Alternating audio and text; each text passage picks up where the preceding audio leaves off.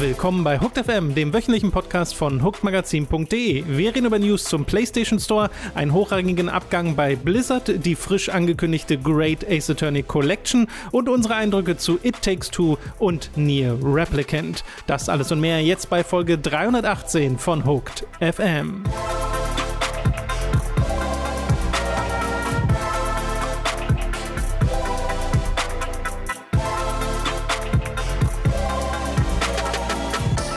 Begrüßen euch bei einer weiteren Folge von Hooked FM. Ich bin Tom und mir zugeschaltet ist wie immer der Robin. Hallo Robin. Hallo Tom. Wir befinden uns in einer monumentalen Woche, Robin. Einerseits, weil bei den News, finde ich, etwas dabei ist, das ich sehr, sehr, sehr aufregend finde. Äh, und andererseits, weil wir über das Nier Remake sprechen. Ursprünglich 2010 erschienen für PS3 und Xbox 360 mhm. und jetzt, elf Jahre später, haben wir ein Remake hier, mit dem wir, also auch nicht gerechnet hätten vor ein paar Jahren noch. Ja, das war eine der zentralen ähm, Gedanken, die ich ganze Zeit hatte, als ich es auch gestreamt hatte, was für eine unwirkliche Situation das ist, da zu sitzen und in sein, mit seiner Firma oder auf dem Twitch-Kanal seiner Firma das Remake von Nier zu streamen und da, dass mhm. irgendwie 200 Leute dabei sind und begeistert zusehen. Das ist ähm, eine sehr seltsame Realisierung.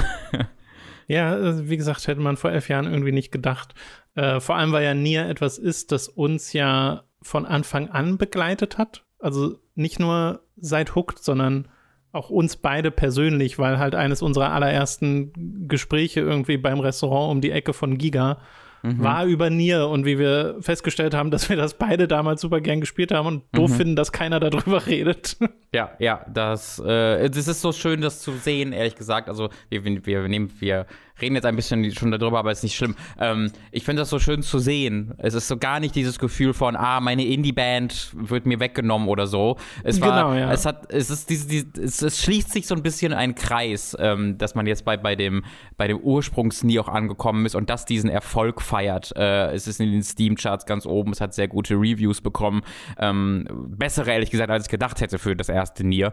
Äh, mhm. da, da, da bin ich wirklich ähm, sehr, sehr happy mit. Es ist so, man selbst hat so diesen bescheidenen Erfolg gefeiert mit seiner Karriere, die man dann bei Giga hatte. Und äh, wir sind ja auch sehr happy, wie, wie, wie, was wir hier mit Hooked aufgebaut haben. Und halt zu sehen, dass so das, das Nier, was man früher immer allen Leuten so unterschieben musste und ja auch sehr, was wir ja sehr erfolgreich gemacht haben, muss man sagen. Wir haben ja äh, irgendwie alle drei Monate äh, Mails bekommen von Leuten, die sich wegen uns Nier gekauft haben. Ich erinnere mich da noch sehr konkret dran oder Kommentare unserer YouTube-Channel äh, oder YouTube-Videos. Oder ähm, Dragon 3. Und äh, ja, genau, oder Draka 3. Und äh, dann halt zu sehen, wie dieses Spiel, dieses, das so stiefmütterlich behandelt wurde, jetzt einen, diesen riesigen Erfolg feiert. Das ist, das fühlt sich an, wie gesagt, als ob so ein Kreis geschlossen wird. Und das, ja. ist, gibt mir ein sehr wohliges ist, Gefühl. Genau, es ist halt, es ist halt das, was wir damals ja wollten, dass da ein bisschen, ein bisschen mehr Aufmerksamkeit drauf kommt. Ja. Und jetzt hat Nier ja sehr viel Aufmerksamkeit und ich habe auch das Gefühl, dass Square Enix eine Möglichkeit gefunden haben, wie sie dieses Spiel vermarkten und auch wie sie mit Yokotaro umgehen ja. in der Vermarktung, weil das jetzt ja auch sehr gezielt eingesetzt wird. Ähm, ja, finde ich schön. Dazu kommen wir nachher noch mal äh, intensiver in unserer mhm. Spielebesprechung äh, zum Nier Remake. Zuallererst fangen wir aber an mit den News der letzten Woche und natürlich, wie es Tradition geworden ist, in den letzten Wochen erstmal mit einem Blog über Sony. Hell yeah. Weil äh, da gibt es immer wieder was Neues. Unter anderem äh, ist in der letzten Woche äh, auf dem PlayStation-Blog ein Artikel erschienen von Jim Ryan selbst, dem CEO von Sony äh, Interactive Entertainment.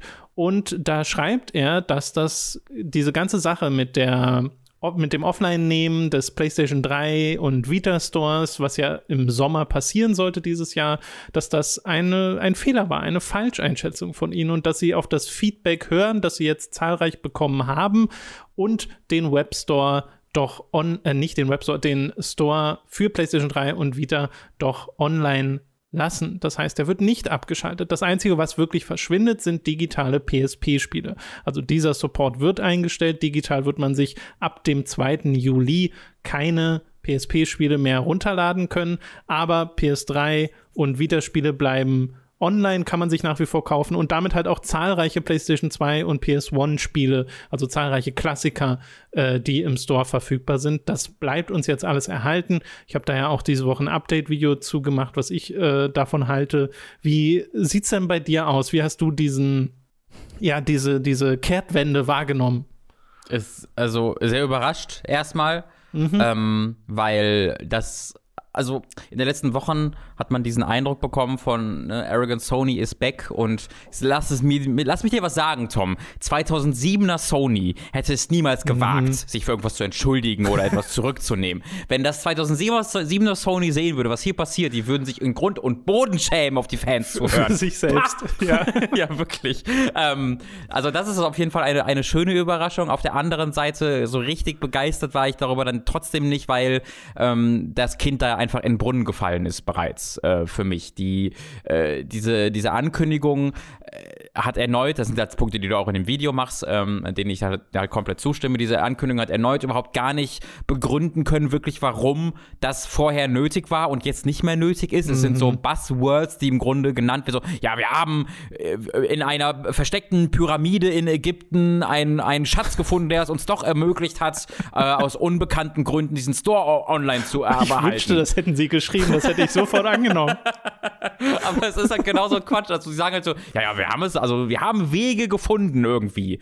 Ähm, was, weil jeder, der halt drei Sekunden drüber nachdenkt, kann eigentlich dann nur bei dem Fazit ankommen, ja, ihr wolltet das halt vorher nicht mehr und habt dann gemerkt, dass die Leute wütend sind, jetzt macht ihr das doch, also ihr hättet vorher jetzt auch gekonnt. Ähm, offensichtlich. Und äh, deswegen, mhm. das äh, macht's nicht besser. Und vor allen Dingen, dieses Statement ist dann immer noch vage genug, ähm, und nicht definitiv genug, dass ich jetzt nicht mehr irgendwie, also dass meine Sorge jetzt nicht ausgeräumt ist, dass es dann halt deswegen halt in anderthalb Jahren geschlossen wird, weißt du? Ja, auf absehbare Zeit heißt es jetzt. Und das ja. heißt, also sie reden von Herausforderungen, die es vorher gab, äh, um das Ganze auf älteren Geräten zu unterstützen und reden jetzt davon, eine passende Lösung gefunden zu haben. Aber es wird halt nicht gesagt, was, was das jetzt genau alles ist. Ja. Also deswegen äh, ist es jetzt was Technisches, ist es was was Wirtschaftliches? Ist es beides? Ist es was ganz anderes? Also, äh, wir haben ja beide auch schon gewitzelt, dass einfach die Leute, die sich wirklich auskennen mit dem Store, dass die entweder nicht mehr bei Sony arbeiten oder im Sterben liegen und deswegen irgendwann einfach keiner mehr weiß, wie man irgendwas davon bedient und sie es deswegen mhm. absägen wollten ja, und jetzt gemerkt ja. haben, oh Scheiße, das, das, das gibt uns schlechte PR. Äh, Hol Larry außer Rente! Schnell! genau. Sagt genau das. Und beim PSP Store ist es halt schon so weit, weißt du, da kennt sich schon keiner mehr mit aus. Ja, sie alle können, tot. Sie wissen halt nur noch, wie sie den roten Knopf drücken können. äh, ja. Und das finde ich so eigenartig. Und dann wird es noch eigenartiger. Oh, ja. Dadurch, dass ja vor Monaten schon die, der Webstore abgeschaltet wurde für PS3 und Vita, also dass man die alten Spiele gar nicht mehr über eine Website kaufen kann, sondern wirklich nur noch über die Konsole selbst, was voll die Tortur ist, weil dieser Store auf den Konsolen mega langsam ist und ständig abstürzt. Äh, und jetzt haben Fans, vor allem einen äh, YouTuber namens Silica, rausgefunden, dass, dass das doch noch geht. Und der hat einen Plugin mhm. geschrieben für Firefox, mit dem man diese alte Version vom Webstore noch an navigieren kann und auch noch kaufen kann dort. Also das ist alles noch online. Es wird nur durch so ein paar HTML-Dateiverschiebung, ich kenne mich damit ja null aus, äh, von Sony verhindert, dass der angesteuert werden kann, sodass man nur noch den neuen Store benutzt, halt auch für PS4 und PS5 Sachen. Aber dieser alte Store ist eigentlich immer noch da und mit ein bisschen äh, Gemodde sozusagen kann man da nach wie vor drauf zugreifen und kann immer noch Spiele für PS4 und abwärts kaufen. Also PS3, PS2-Klassiker, PS1-Klassiker, ist alles dort drüber noch kaufbar und scheinbar wohl auch sicher von dem, was man jetzt hört, von einigen Erfahrungsberichten. Äh, und auf Google Chrome geht das wohl auch, da muss man es ein bisschen komplizierter selbst machen. Bei Firefox ist es einfach nur ein, ein Plugin. Und das ist mal wild, dass dieses mhm. Ding die ganze Zeit existiert und mhm. Sony einfach sagt, nee, sollte aber nicht mehr dahin. Ja, das, macht es alles noch viel schlimmer, finde ich. Ähm, weil das ja bestätigt, okay, hier gibt's, also es geht, man könnte mir uns Zugriff darauf geben und ihr wollt es einfach nicht aus Gründen, die sicherlich total Sinn ergeben in den Tiefen eurer Executive äh, Meetings, ja. wo irgendjemand, wenn ich irgendwelche Charts gesehen hat, wo die dann gezeigt haben, wenn wir Leuten diesen Komfortfunktion nehmen, dann äh, ist das besser für uns als Firma. Äh, aber das kannst du mir als Konsumenten niemals verkaufen, dass das in irgendeiner Art und Weise eine gute oder valide Entscheidung war. Also ich finde das insane, dass wir so weit sind, dass man einen fucking Browser modden kann mit einem Add-on und dadurch auf einen Store zugreifen kann, damit ich einer Multimilliardenfirma Geld geben darf, um ihre Spiele zu kaufen, Sony? For real? Come on komfortabler Geld geben darf. Geld geben darfst du es ihnen ja, ja, jetzt stimmt. noch weiterhin, es ist ja, nur stimmt. sehr unkomfortabel. Ja, ja. Oh mein äh, Gott. Ja, das ist. Das ist, ach, Kapitalismus absurd. in seinem Endstadium, wirklich. Leute, also, man, man hackt sich durch die Gegend, um möglichst einfach endlich sein Geld ausgeben zu können. es, ist, es ist wirklich super strange. Ähm, es ist ja auch, also es gibt ja auch die sehr zynischen Takes von wegen, ja, ja, das haben sie jetzt gemacht, damit mal alle Leute noch im PS3-Store ordentlich Geld lassen. Äh, das, äh, da finde ich, gibt es halt gar keine Hinweise drauf. Ich finde das sehr Hanebüchen, äh, diese Art von Rufverschleiß nutzen Publisher in der Regel nicht, um mal eben ein bisschen Geld zu machen, vor allem weil es auch überhaupt nicht notwendig ist von Sony. Mhm. Also ich finde, wenn man da mal drei Sekunden drüber nachdenkt, hält diese Theorie äh, nix stand.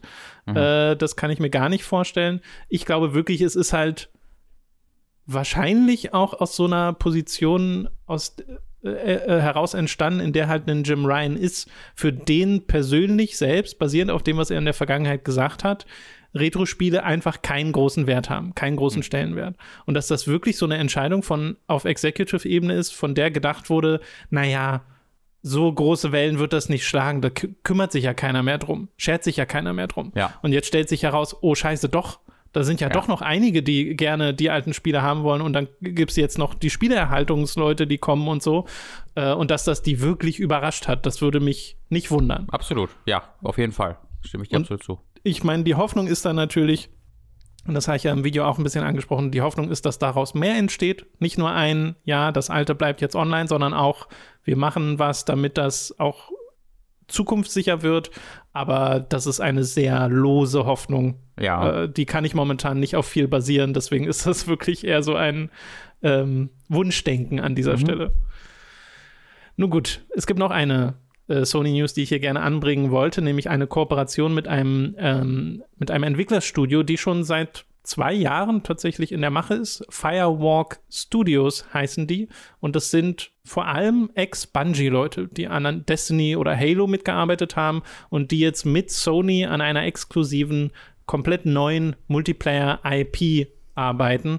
Das war die Ankündigung der letzten Woche. Wir wissen noch nicht genau, was es sein wird, äh, aber wissen halt jetzt, ne, Destiny und äh, Halo-Leute, also man kann, denke ich mal, von irgendwas in Richtung Shooter ausgehen äh, das da entsteht. Irgendein großes Multiplayer-Ding für Sony kommt da also demnächst auf uns zu.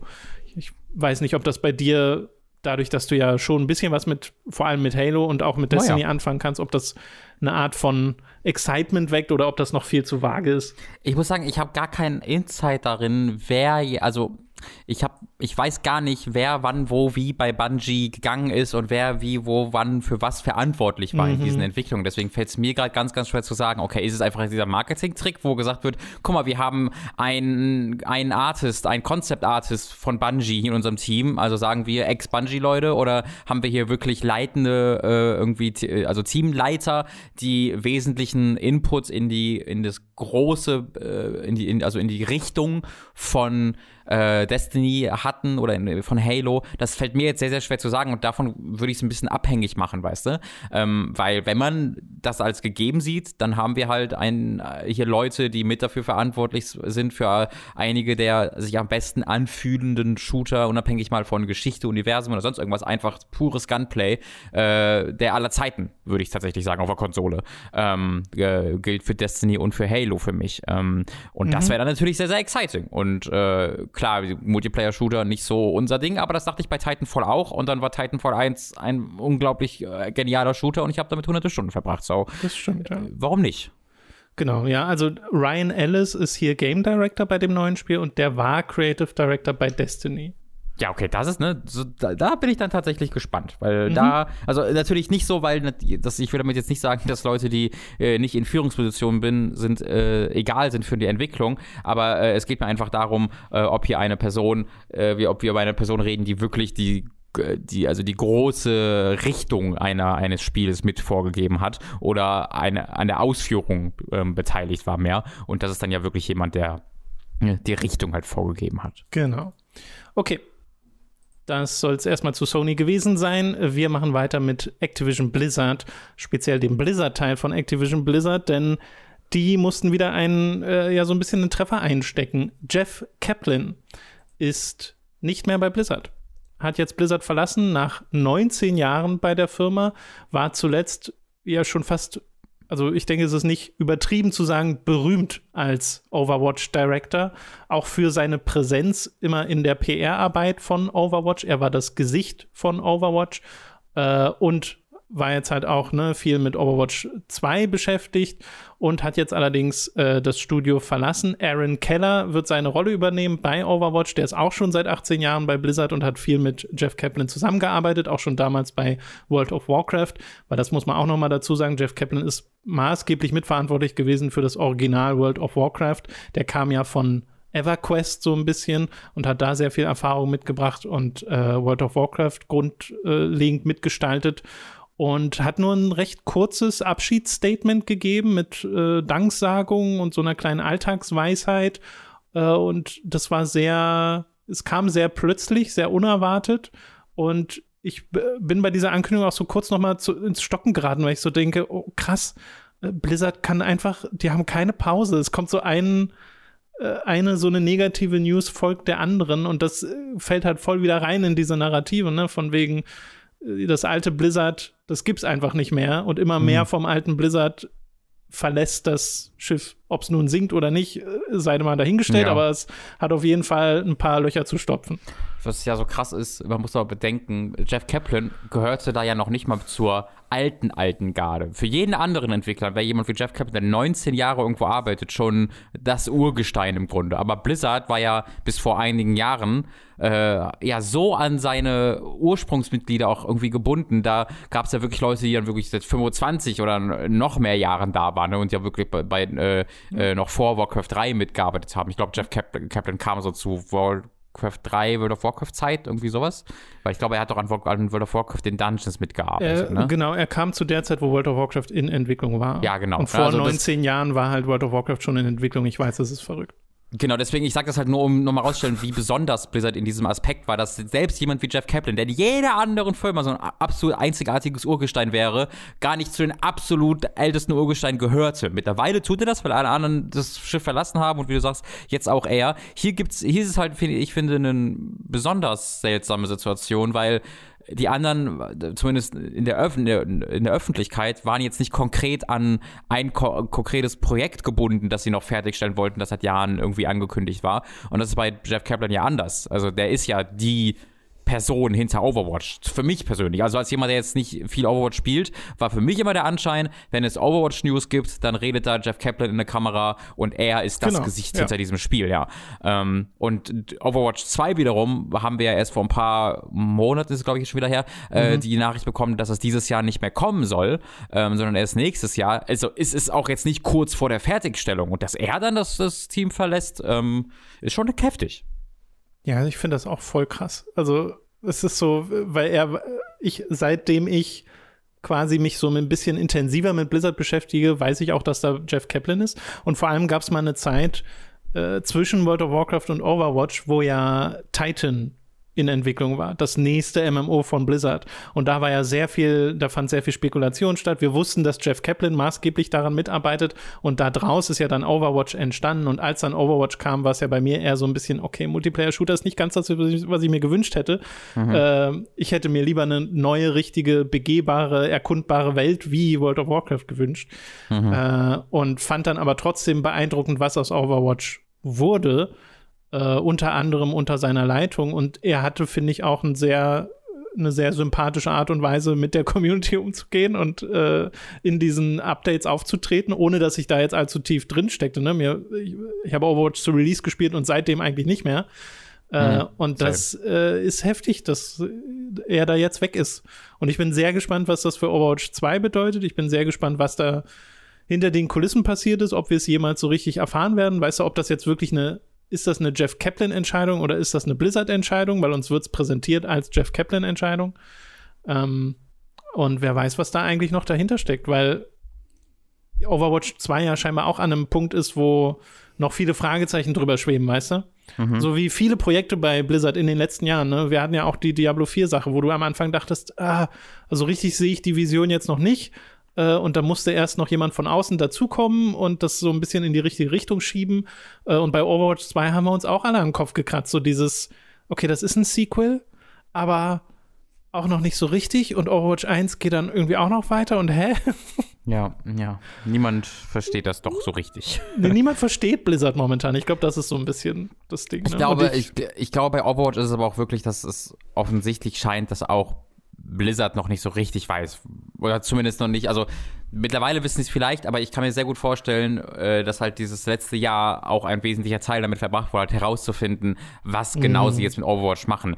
Im, integrieren wir vielleicht doch Overwatch 1 komplett rein? Ist es eigentlich das große Sequel? Äh, hängen wir es mit an Overwatch 1 rein? Ich glaube, dass viele dieser Sachen nochmal neu ähm, ausklabüsert wurden, weil man sich da doch vielleicht noch nicht so ganz sicher war. Ähm, und wir gut wissen halt möglich, halt davon noch nichts. ich bin, ich frage mich, ob wir demnächst dann die News bekommen werden, dass Jeff Kaplan bei einer dieser Ex-Blizzard-Firmen arbeitet oder eine eigene gründet. Worauf hm. wettest du? Ja, also ich vielleicht, hm, ich glaube schon eher eine eigene gründet.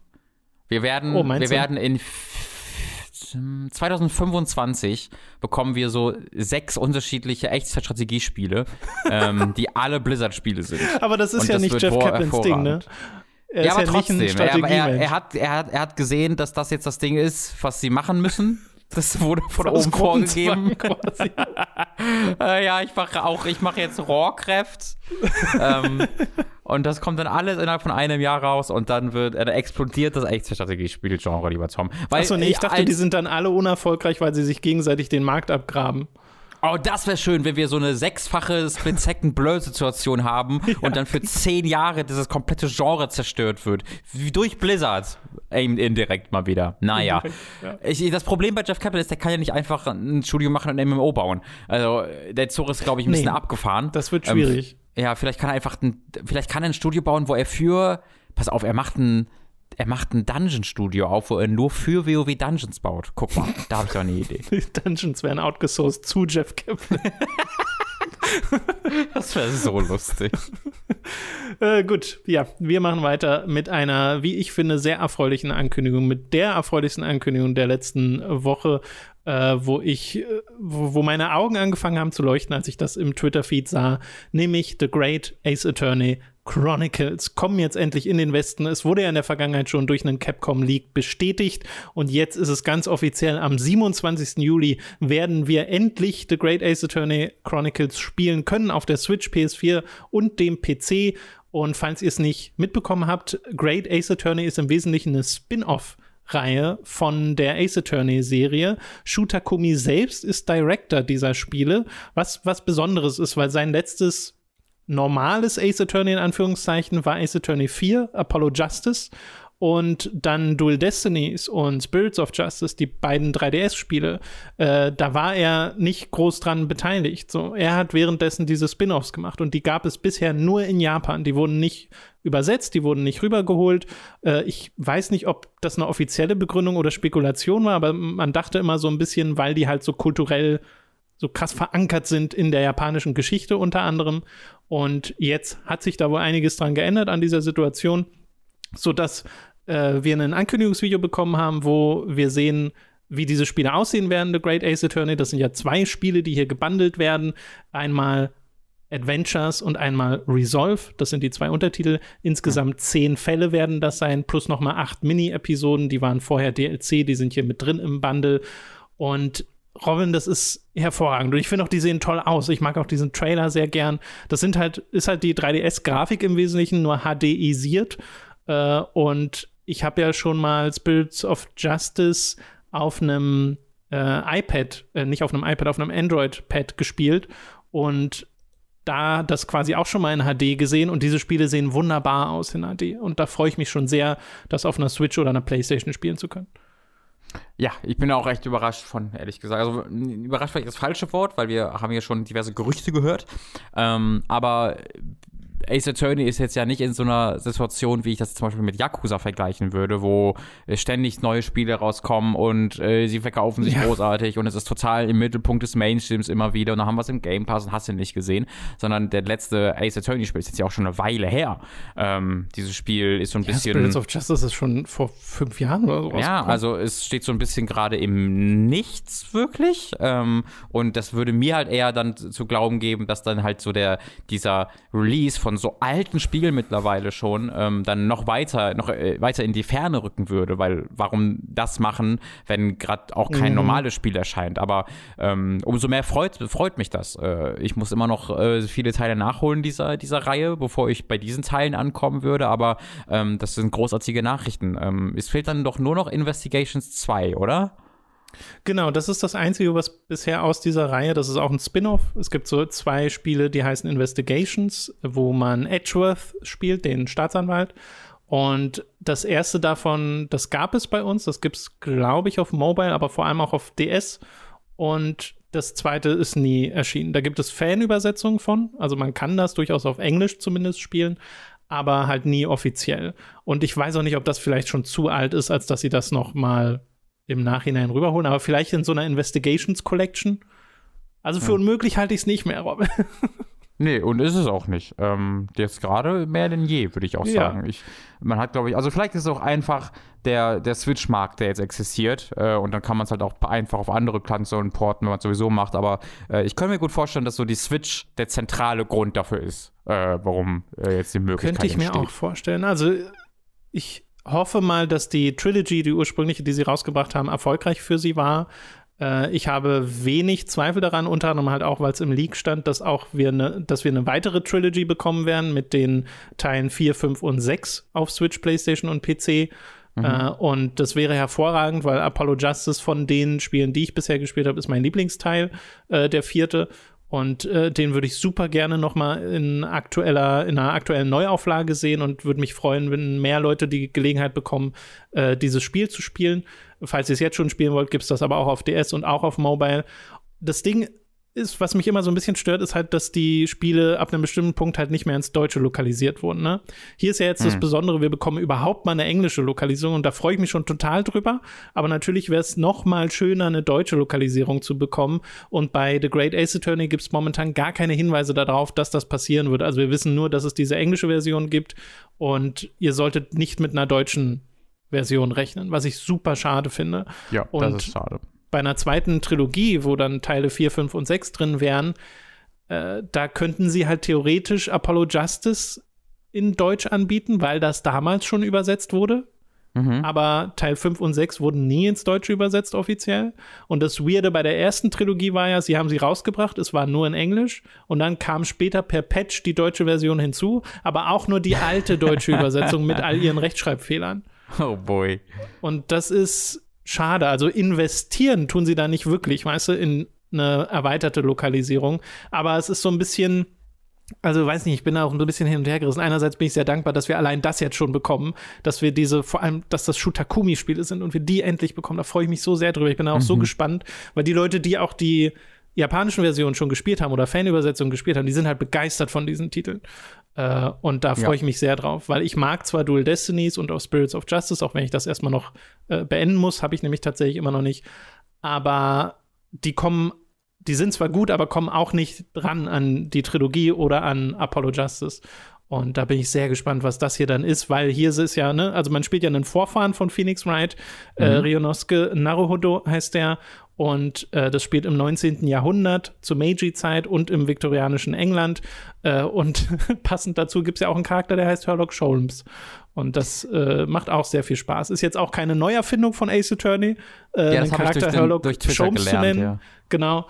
Aber äh, trotzdem finde ich, passt das super in die Reihe rein. Ja, das passend tut es auf jeden Fall. Ich, ich, ich kannte das halt nicht. Also es kommt, es gibt zum Beispiel bei Lupin, wurde das auch benutzt und mehr. Also ja, ja, es ja. ist so ein, ein bekanntes so ein Ding. Ding. Äh, es ist etwas Bekanntes, um halt die Rechte zu umgehen. Mittlerweile ist das nicht mehr nötig, weil äh, der größte Teil der Sherlock Holmes Geschichten ist nicht, steht nicht mehr unter Copyright, Mhm. äh, sondern ist Fair Use. Nicht alle, aber die meisten. Also mittlerweile könnten sie ihn sehr wahrscheinlich auch Sherlock Holmes nennen, aber das ist irgendwie auch lustiger. Ja, ich finde das auch sehr lustig und sehr passend für die Albernheit, die in Ace Attorney ja doch ab und zu vorherrscht. Ich freue mich da wahnsinnig drauf. 27. Juli werden wir das spielen und dann auch gleich auf mehreren Plattformen, wie gesagt, Switch, PlayStation und PC. Bisschen schade, dass Xbox nicht dabei ist. War, glaube ich, auch bei der letzten Trilogie so, habe ich mir jetzt aber nicht nochmal aufgeschrieben. Mhm. Äh, wird immer so ein bisschen ausgelassen, sicherlich, weil das im japanischen Markt keine große Rolle spielt. Äh, aber das ist halt cool. Das ist das erste Shutakumi-Spiel äh, seit Ghost Trick, das wir dann endlich mal bekommen. Oh, wow. Und das ist verrückt, oder? Also, weil er an den anderen nicht mitgearbeitet hat von Ace Attorney? Oder? Ja, genau. Er war Warum? halt danach dann Director Oh. bei Great Ace Attorney und ich schätze mal, er arbeitet jetzt gerade entweder an einem neuen Ace Attorney oder an Oder irgendwas an Ghost anderem. Trick 2. Ja, das wäre Oh. Robin, setz mir den Gedanken doch nicht das, in den das, Kopf. Das wird, da, Tom, das wird nie passieren. Aber ich bin mittlerweile voll da. Ich kann halt mittlerweile einfach mal wieder Ghost Trick 1 spielen. Ich kann mich ja nichts mehr erinnern. Ähm, das ist halt zehn Jahre her oder wann auch immer das rauskam. also diesen Twist werde ich nie vergessen, glaube ich. Deswegen. ich weiß es wirklich. Ich weiß nicht mehr, was der Twist war. Du gerade. weißt nicht mehr, was der Twist war. Nee, ernsthaft? Jetzt, also ganz ernsthaft. Jetzt, ja, ganz jetzt. Stand jetzt weiß ich nicht mehr, was das Ding ist an diesem Spiel. Okay. Dann Ähm, solltest du es auf jeden Fall nochmal spielen. Und ich äh, sehe es halt immer mal wieder äh, im Internet und denke mir, das ist eines der schönsten Spiele, die es gibt. Das stimmt. Diese Animation, ha, Das stimmt. Ghost Trick ist fantastisch. Könnt ihr auf dem DS spielen, aber auch auf Mobile. Das ist das Verrückte. Viele dieser Capcom-Spiele gibt es halt einfach auf Mobile. Und wenn ihr euch zum Beispiel einen PC-Emulator holt für Mobile, von denen es ja mehrere gibt, dann könnt ihr das auch auf dem PC spielen. O Ja, offiziell, ohne dass man da irgendwas Illegales Mhm. macht. Äh, ja. Okay, cool. Also Great Ace Attorney, äh, Great Ace Attorney Chronicles, 27. Juli. Und wir kriegen in einer Woche, nee, in dieser Woche noch New Pokémon Snap. Es ist hervorragend und wir spielen ein Nier Remake, Robin. ich ich werde so krass getargetet gerade von der Spieleindustrie. Es ist ein bisschen Ja. verrückt. Ja, wirklich. So, wir kommen zu einem JRPG, zu Tales of Arise, das, auf das wir jetzt tatsächlich auch schon lange warten. Das ist schon sehr lange angekündigt. Wir hatten es neulich schon mal kurz erwähnt, weil es so einen neuen Teaser-Trailer gab und jetzt wirklich noch mal so ein Blowout an Informationen, unter anderem auch der, das offizielle Release-Datum, nämlich der 10. September. Da wird das Spiel bei uns erscheinen, am 9. September, also einen Tag vorher in Japan. Das kommt für PlayStation 4, Xbox One und PC, soll aber auch für PlayStation 5 und Xbox Series S und X erscheinen. Und wir haben einen Gameplay-Trailer zu sehen bekommen, der geht sieben Minuten. Da sieht man eigentlich sehr klassisches Tales-Gameplay. Also f- zumindest aus meiner Perspektive von jemandem, der nie viel Tales gespielt hat, sieht das aus wie Tales in recht schicker Grafik äh, mit Air-Kombos und einem scheinbar recht fixen Kampfsystem. Äh, und äh, da, das, das sieht nach JRPG Comfort Food aus. Also es sieht es sieht deutlich besser aus, hast du ja gerade äh, angedeutet, Ja. als die alten Tales-Spiele. Man merkt halt, dass da wirklich ein Schritt gemacht wurde. Ähm, und es ist ja an Tales ne, ein bisschen besonders, es ist ja äh, kein typisches Rundstrategie, äh, Rundstrategie, Rundenkampfsystem für Leute, die es gar nicht kennen, sondern es ist ja Echtzeit. Und es äh, funktioniert Yes. über Kombosysteme, wo du einen Angriffsbutton hast und dann verschiedene Skills und du kannst die Gegner eher juggeln und hast du nicht gesehen. Ähm, hast du da auch diesen Trailer gesehen, wo es nur die Kampf, wo nur die Kampfszenen gezeigt werden? Äh, also in dem, was ich gesehen habe, war nicht nur Kampf drin, aber es war viel Kampf drin. Also das Ah, habe ich okay. gesehen. Und deswegen, deswegen habe ich auch gesagt, so Unterschiede. Air-Kombos und du siehst, wie sie Ja, die genau. Charaktere switchen, wie dann die eine äh, mit ihrer Waffe Laser schießt und der Genau, andere genau. juggelt den Gegner in der Luft für äh, 10 Sekunden.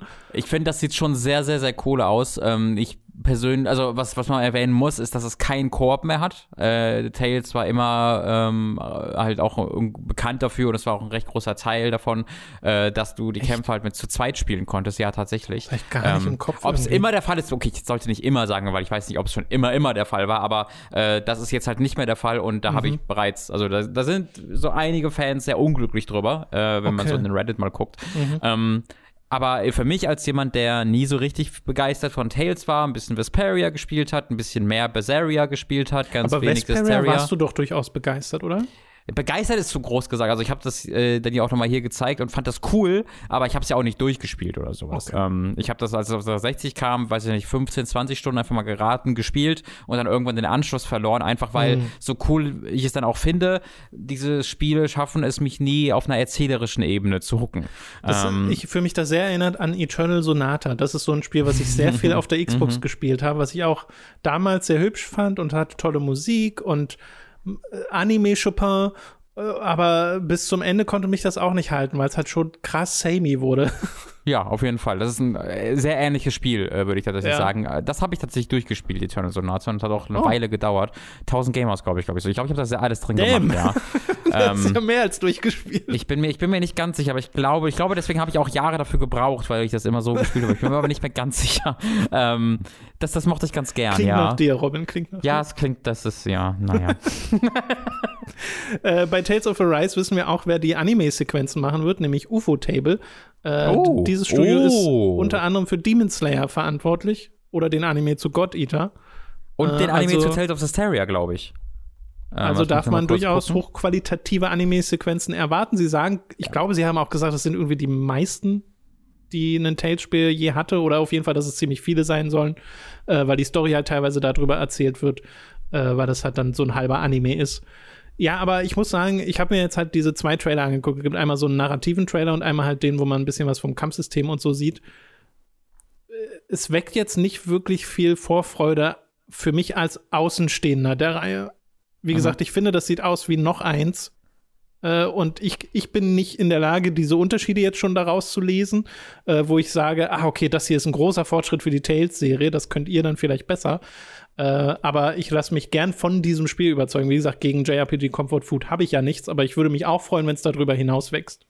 Ja, äh, UFO-Table begeistert mich gerade wirklich voll, weil das ist total besonderes Animationsstudio. Ähm, mhm. ich habe es gerade kurz erwähnt, wie gesagt, sie haben auch den Anime Tales of Hysteria The X gemacht, was halt die Anime-Umsetzung von Tales of Hysteria ist.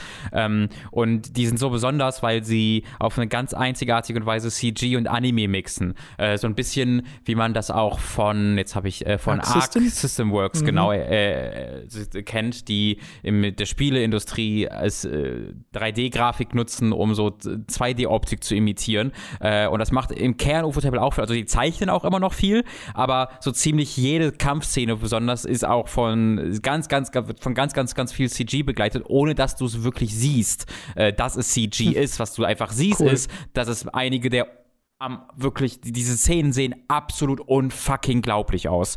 Ähm, da, da, kann man sich einfach mal irgendwie einzelne Sequenzen auf YouTube oder sowas angucken oder im Internet einfach mal nachgucken.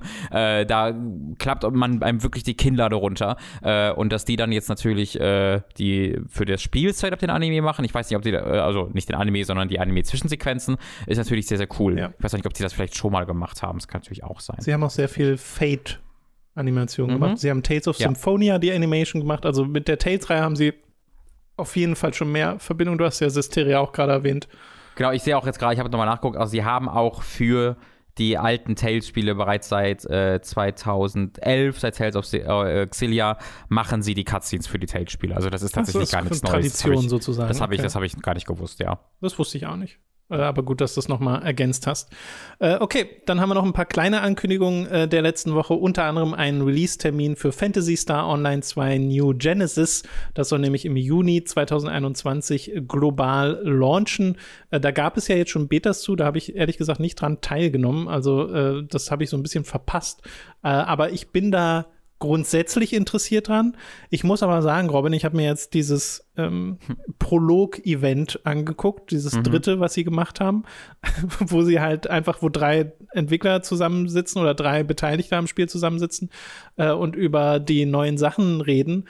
Und das hat so eigenartige englische äh, Dubber, mhm. die das da live übersetzen, die das wirkt wie eine Parodie in der Art okay. und Weise, wie sie dann darüber reden, äh, weil es ist halt so an einer Stelle so Casual Talk darüber, wie ähm, die eine, die da mitmoderiert, ihren Charakter zeigt und der andere macht dann so einen Kommentar, oh, ja, hast du aber den, an der einen Stelle äh, den Slider ganz schön nach vorne gedreht, so weil die halt große Brüste hatte. Äh, und diese Übersetzer, die übersetzen oh das boy. mit so einem, wie in einem, wie in einem Teleshopping-Kanal wird das dann äh, vorgetragen auf Englisch. Guck da mal rein. Ich fand das sehr, sehr unterhaltsam und lustig, aber auch Mhm. weird und strange. Äh, und das Spiel wird, glaube ich, jetzt nicht so ein Ding werden, wo ich ewig dran sitzen werde. Äh, weil Fantasy Star Online 2 habe ich auch mal reingeguckt, als das jetzt in, äh, bei uns kam und mir macht zwar das Kampfsystem Spaß, aber alles drumherum ist mir viel zu viel. Das sind, es ist so viel, Robin. Es poppen so viele Fenster auf, du kannst so viel machen. Es gibt ein ganzes Casino, wo du Glücksspiel machen kannst und so Kram. Äh, ich war extrem überfordert von diesem Spiel. Und vielleicht ist diese New Genesis-Version dann ein ganz guter Einstiegspunkt. Das scheint ja auch genau das Ziel zu sein von diesem Spiel. Äh, deswegen schon, schon ein grundsätzliches Interesse ist da. Aber äh, ja, wir werden mehr erfahren im Juni 2021. Ich habe immer noch nicht so ganz verstanden, was das jetzt ist. Ist das dann ein Teil des gleichen Spiels? Oder ist das ein neues Spiel? Ja, Robin, äh, da, stellst du, da stellst du wieder die Fragen. Äh, das ist beides. Okay. Was? Es ist it ein, both? es ist, soweit ich das verstanden habe, ist das eine große, geupdatete Version von Fantasy Star Online 2, also wirklich mit neuer Grafik, neuen Mechaniken und alles, die sich aber das Universum teilt mit Fantasy Star Online 2. Und du kannst deinen Progress von Fantasy Star Online 2 mitnehmen in dieses Spiel. Zu großen Teilen, soweit ich weiß, korrigiert mich da gerne. Aber diese Spiele laufen separat voneinander. Wie weird. Ich weiß auch nicht, warum sie das so genannt haben. Warum nicht einfach Fantasy Star Online entweder die Zahl weglassen New und dann New Genesis oder einfach Fantasy Star Online 3? Ja, drei würde wahrscheinlich deutlich zu viel versprechen. Ähm, was, Ja, was ich da so halt- weird dran finde, ist, dass die halt immer noch das alte gleich, also ne, dass, es alt, dass das alte Spiel gleichzeitig weiterläuft und es nicht einfach, wir haben das Spiel überarbeitet ist, sondern wir haben es ja offensichtlich auch so sehr verändert, dass wir das alt, dass die alte Genau, Version ja. noch weiterlaufen lassen sollen. Das ist Das ist halt super. das Ding. Das ist das, was mich so alte, verwirrt. das alte ist halt auch zu groß, als dass sie da sagen können, ja, ist jetzt nicht mehr. Ja, verwirrendes, verwirrendes Ding, weil der Release von Fantasy Star Online 2 im Westen ist ja gar nicht so lange her. Und dann verwirrt Ja. mich da, warum haben sie das dann nicht direkt gemacht? Ist das dann jetzt so neu Das, geplant? ist, das stimmt, das ist, alles das ist tatsächlich ein bisschen merkwürdig. Aber wie gesagt, die laufen ja dann parallel und du kannst irgendwie deinen Progress teilweise mit rübernehmen. Aber falls ihr da mehr Details habt, könnt ihr uns da gerne berichtigen. Äh, da stecke ich nämlich einfach nicht genug drin. Ja. So, wir wissen, dass demnächst ein neues Battlefield enthüllt werden soll von DICE, dass das langsam mal wieder ansteht. Und ich war da fast so ein bisschen überrascht von, weil ich so lange nicht mehr an Battlefield gedacht habe, Robin. Oh, ja, diese, Ja. Diese, diese Leaks dauern schon eine Weile an, tatsächlich. Ja, ich krieg Diese das halt nicht so richtig Newsfeeds. mit, weil ich ja nicht Mhm. ne, kein großes Interesse an Battlefield und jetzt habe ich einfach nur gelesen, ah, okay, die offizielle Enthüllung steht jetzt an und Mhm. ein Mobile-Spiel soll kommen, ein komplett eigenständiges. Also ein separ Äh. was Separates. Das sind zwei unterschiedliche Dinge, um das zu betonen. Ja, ja, ja. Also, Genau. das wollte ich jetzt nicht so klingen lassen, als wäre das. das Ja, obwohl ich wollte nur sicher gehen, dass die. Leute das richtig verstehen. Nee, das ist ja wirklich ein Next-Gen-Battlefield, was jetzt kommt. ja. Und Äh, es soll und das ist angeblich auch Battlefield heißen. Bitte? Ähm, es soll angeblich auch Battlefield heißen. Hä? Was ja? Ja, Battlefield einfach. Ach so, irgendwas. ohne Zusatz. Genau, was ja da, was ja, also dieses Spiel ist in der besonderen Situation, dass das nicht verwirrend wäre, weil es gibt noch kein Spiel, was Battlefield heißt. das erste Battlefield ist Battlefield 1942, deswegen, das wäre tatsächlich okay. Und es gibt ein Battlefield 1. Genau, wir haben das erste Battlefield, wir haben Battlefield 1 und wir haben dann Battlefield. Battlefield. und von 19 und 1943 gibt's ja auch. Stimmt, das ist ein Sequel zu 1942, so ein bisschen ist so ein aber irgendwie auch nicht. DLCs-Spiel gewesen. Ja, ich finde, ich finde aber gut, dass, dass DICE und EA so irgendwie aus, aus reiner, aus gefühlt reiner Trotzreaktion zu sagen, wir werden niemals Band Company machen. Nein, ihr könnt darauf, so. ihr wollt, ihr wollt das, wir wissen es. Nein, Nein. Äh, ja, weil jeder will gucken. doch Bad Company haben. Also wirklich, äh, äh, Bad Company 1. Bad Company 1, lieber Tom. Da Mhm. war ich da, das hab, da bin ich damals zu der, zu, da habe ich mich fahren lassen zu einer nahen Stadt, ähm, die im Vorverkauf die so eine goldene Steelbox-Edition hatten von Bad Company, weil ich die da vorbestellt hatte und die musste man dann abholen, die haben die nicht geschickt und dann habe ich mich von einem meiner Elternteile dahin fahren lassen oder bin selbst gefahren. Ich weiß nicht genau, ob ich da schon einen Führerschein hatte. Ich weiß nicht genau, wann Bad Company 1 erschienen ist. Ähm, habe das da abgeholt und habe das dann äh, mit einem Streamer, dem ich da, wo ich damals Moderator war, auf, ich glaube, es war noch Justin TV, habe ich das dann haben ganz, ganz viel gespielt und das war hervorragend. Und ich habe die Singleplayer-Kampagne geliebt, die Dialoge sind toll. Gebt mir Bad Company 3, ist das, was ich sage. Ja, ich weiß gar nicht mehr. Ich glaube, ich habe bei Bad Company 1 auch Teile der Story oder die gesamte Story gesehen oder gespielt. Ich, die Erinnerung ist aber so Ja, ich neblig. Auch. Mhm. Das weiß ich nicht mehr. Was ich aber noch weiß, ist, dass Bad Company 2 Mhm. das erste Mal war seit dem Ursprungs-Battlefield, dass ich mal wieder in Multiplayer-Battlefield für eine ganze Weile eingestiegen bin, wo ich da auch noch mal richtig viel Spaß mit hatte. Ja, Bad Company 2 war, war super, mega erfolgreich als auf der Multiplayer-Ebene äh, und hielt ja auch wirklich eine Weile. Ähm, mich persönlich hatte das Spiel ein bisschen enttäuscht, weil die Singleplayer-Kampagne, ich fand, nicht Ja. mehr so gut war, ein bisschen vom Humor verloren hat und so. Das ich Dann auch mit, einem. Cl- mit einem Cliffhanger endete, weil du das noch weißt. Ähm, nee, das weiß ich nicht mehr. ja, endete mit einem Cliffhanger, wenn ich mich richtig erinnere. äh, und das fand ich ein bisschen schade, dass man sagt, okay, wir machen ein Singleplayer-Sequel zu äh, Bad Company. Ich glaube, wir sollten ein bisschen den Humor zurückfahren. Das haben die Leute nicht gemocht. So, was? Hä? Dice. Ja, es ist eine komische Entscheidung. Das auf jeden Fall. Und die Stories von Battlefield seitdem sind ja auch eher so. ja, das wurde alles. Also, Ja. Bad Company ist mit Abstand die beste Battlefield-Kampagne, die es gibt. Mhm, mhm. Das Ja. sage ich jetzt, oh, ohne sie in den letzten zehn Jahren noch nur einmal gespielt zu haben. Aber trotzdem mit sehr viel Selbstbewusstsein. Wie immer. Ist ja auch egal, Robin, du bekommst ja eh kein Upgrade davon. So. Wobei ich mir das auch vorstellen könnte, dieses, dieses Battlefield, obwohl, nee, es ist EA. Nee, es wird nicht kommen. Ich Hm. wollte gerade sagen, so in Richtung HD-Remake von Bad Company und so, aber nee. Brauchen wir gar nicht erst mit anfangen. Nee, nicht wirklich.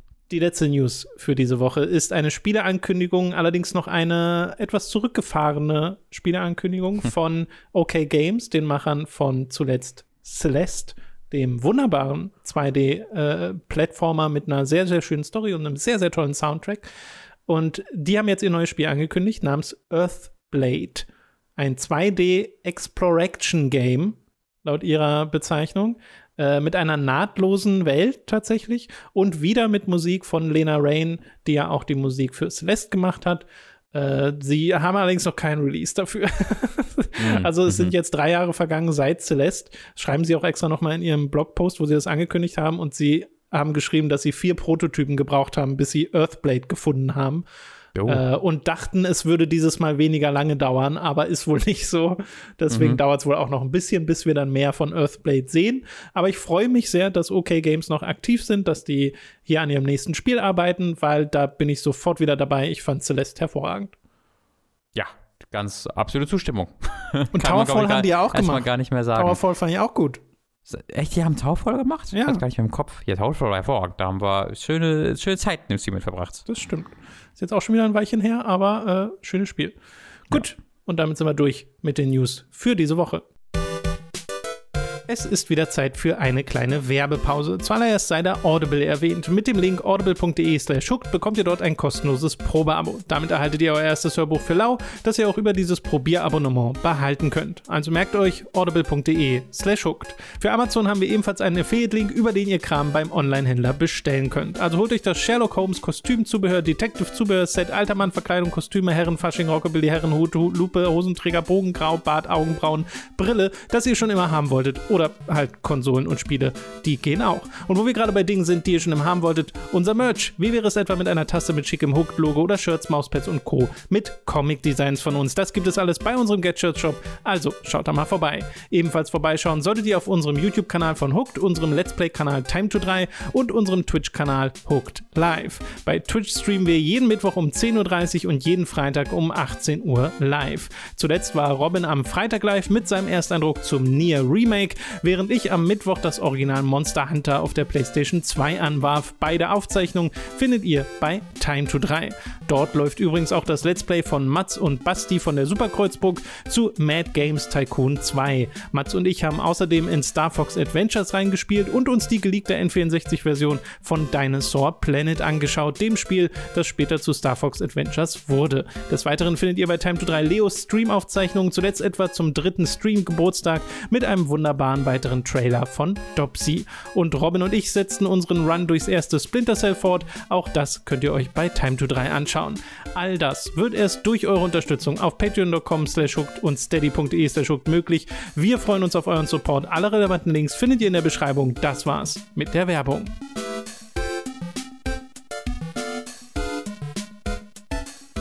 Wir kommen zu den Spielen, die wir in der letzten Woche gespielt haben. Angefangen mit einem finalen Eindruck zu einem Spiel, über das du schon mal geredet hast. Und jetzt hast du es durchgespielt mit Lucy zusammen, nämlich It Takes Two, das es für PlayStation 4, PS5, Xbox One, Series S und X und dem PC gibt für 40 Euro. Und der Ersteindruck damals war ja schon äh, schwärmend, möchte ich sagen. Mhm. Und ich bin ich, ich hege die Hoffnung, dass dieses Schwärmen jetzt weitergeht mit dem finalen Eindruck, dass äh, das Spiel seine Qualität halten konnte. Ich muss es selber auch immer noch durchspielen, habe ich auch immer noch vor. Das steht noch auf der Liste für dieses Jahr.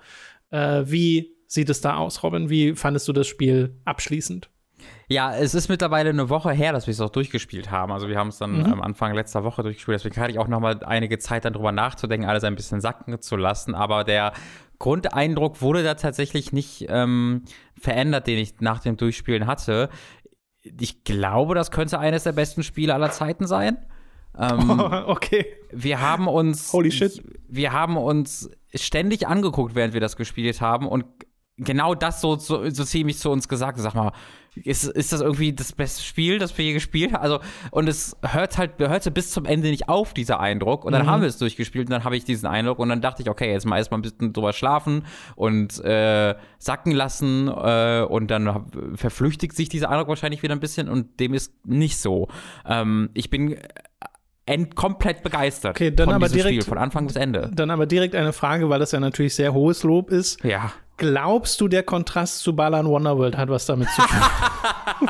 äh, nee, ich glaube nicht, weil wir, weil, weil wir ähm, It über so einen langen Zeitraum gespielt haben. Ja, das, da, da kann ja. ich mich äh, glücklicherweise vor schützen, äh, vor dieser, äh, ja, vor, vor, vor, diesem Vorwurf, äh, einfach weil wir das über so einen langen Zeitraum gespielt haben, wo Balan Wonderworld nicht mehr existierte, zum Glück.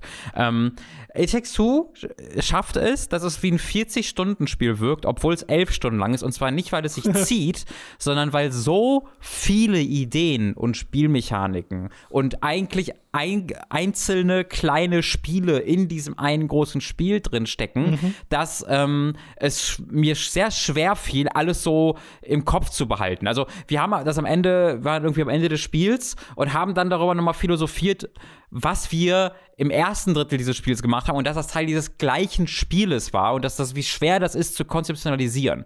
Ähm, dass du diese Skriptsequenzen in den ersten zwei Stunden hast, wo so viel Aufwand drin steckt, dass du glaubst, okay, das ist eine der Sequenzen, von denen es eine oder zwei im Spiel gibt und bis zum Ende des Spiels hast du noch ein Dutzend mehr von denen erlebt, sodass du die vorherigen schon wieder vergessen hast. Ich habe da noch, ich habe diesen Playthrough komplett aufgenommen ähm, und bin dann halt nochmal in die alten Aufnahmen so ein bisschen reingegangen teilweise und hatte dann ganz halt so, oh ja, das war ja auch hier drin äh, als Idee gehabt. Ähm, also diese, das Pacing in diesem Spiel und die Menge von Ideen, aber dann auch die Qualität der Ideen, die ist wirklich unglaublich. Es gibt ein, mhm.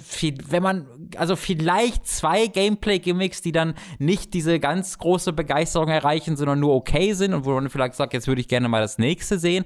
Aber es war eigentlich fast immer so, dass ähm, man in so eine neue Welt reinkommt, in eine neue Umgebung, dann irgendein Werkzeug an die Hand bekommt und direkt sagt so, oh, jetzt können wir das machen, holy shit. Ähm, und das hat das, sich bis zur letzten Spielstunde durchgezogen. Das finde ich faszinierend, weil diese Beschreibung, wenn ich die auf andere Spiele münzen würde, das erinnert, erinnert mich am ehesten an meine Gefühle, die ich zu Super Mario Galaxy hatte. Genau, das habe ich auch das auch Gefühl erwähnt, hatte. Ja. Genau, habe ich das echt beim letzten Mal schon gesagt? Holy mhm, shit. Das stimmt, das stimmt äh, auch völlig.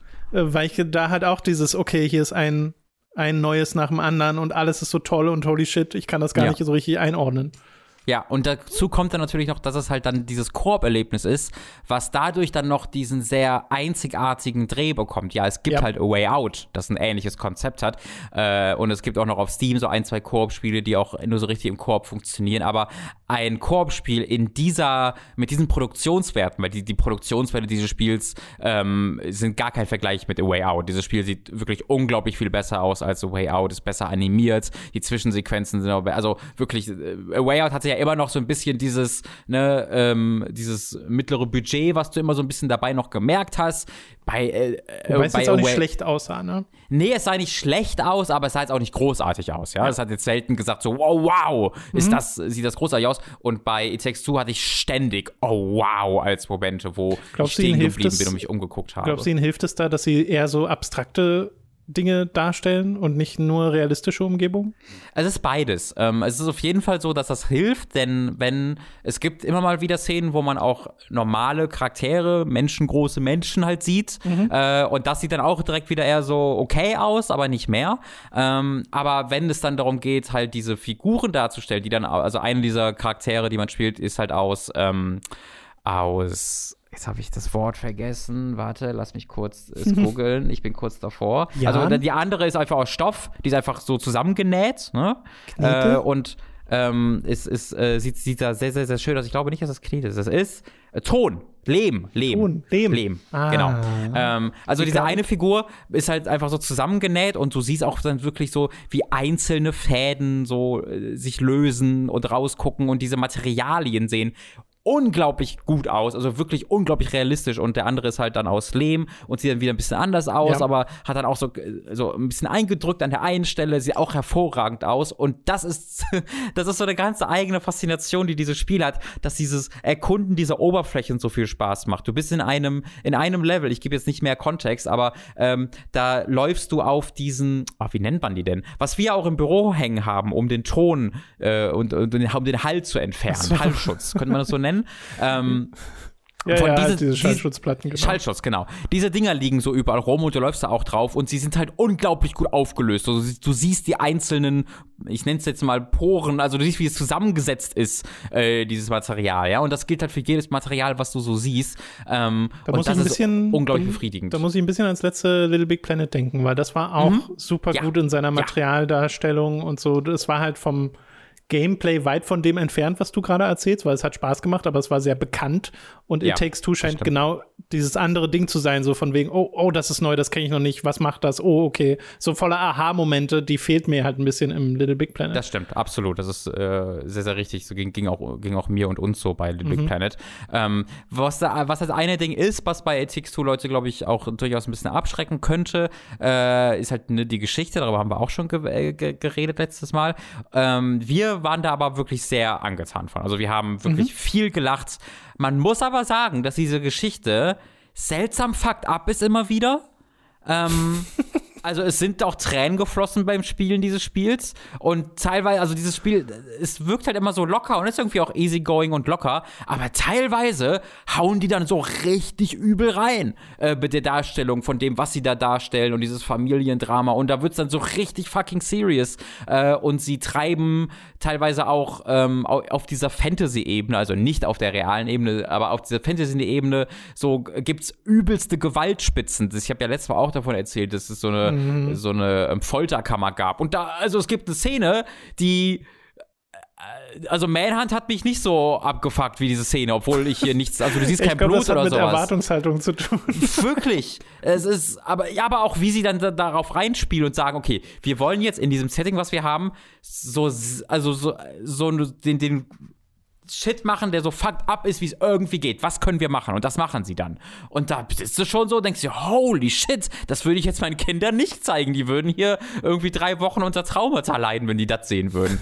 Und das ist aber so ein bisschen seltsam. Ich persönlich fand es aber richtig gut. Also ich habe da, das hat teilweise bei mir halt auch dafür gesagt, dass ich mich richtig totlachen musste, ähm, äh, weil es halt so extrem wird, wie es irgendwie geht und halt um auf diesen Comedy-Aspekt dann glaube ich auch drauf äh, einzugehen. Und wie gesagt, es ist halt nicht in der, es ist in diesem Fantasy, in dieser Fantasy-Welt, wo es auch so kontextualisiert wird. Also jetzt nicht irgendwie, dass mit dem mit der Tochter im echten Leben so Schlimmes passiert. Ja, ja, ja. Ich muss, aber witzigerweise gerade, ich habe neulich äh, mit meiner Freundin die Toy Story Filme nachgeholt, weil ich die nie wirklich gesehen oh, habe. Oh ja, Toy Story 3. Und, ja, und Toy Story 3 und 4 haben auch so Momente, wo ich dachte, holy shit, Was ja, macht ihr denn hier?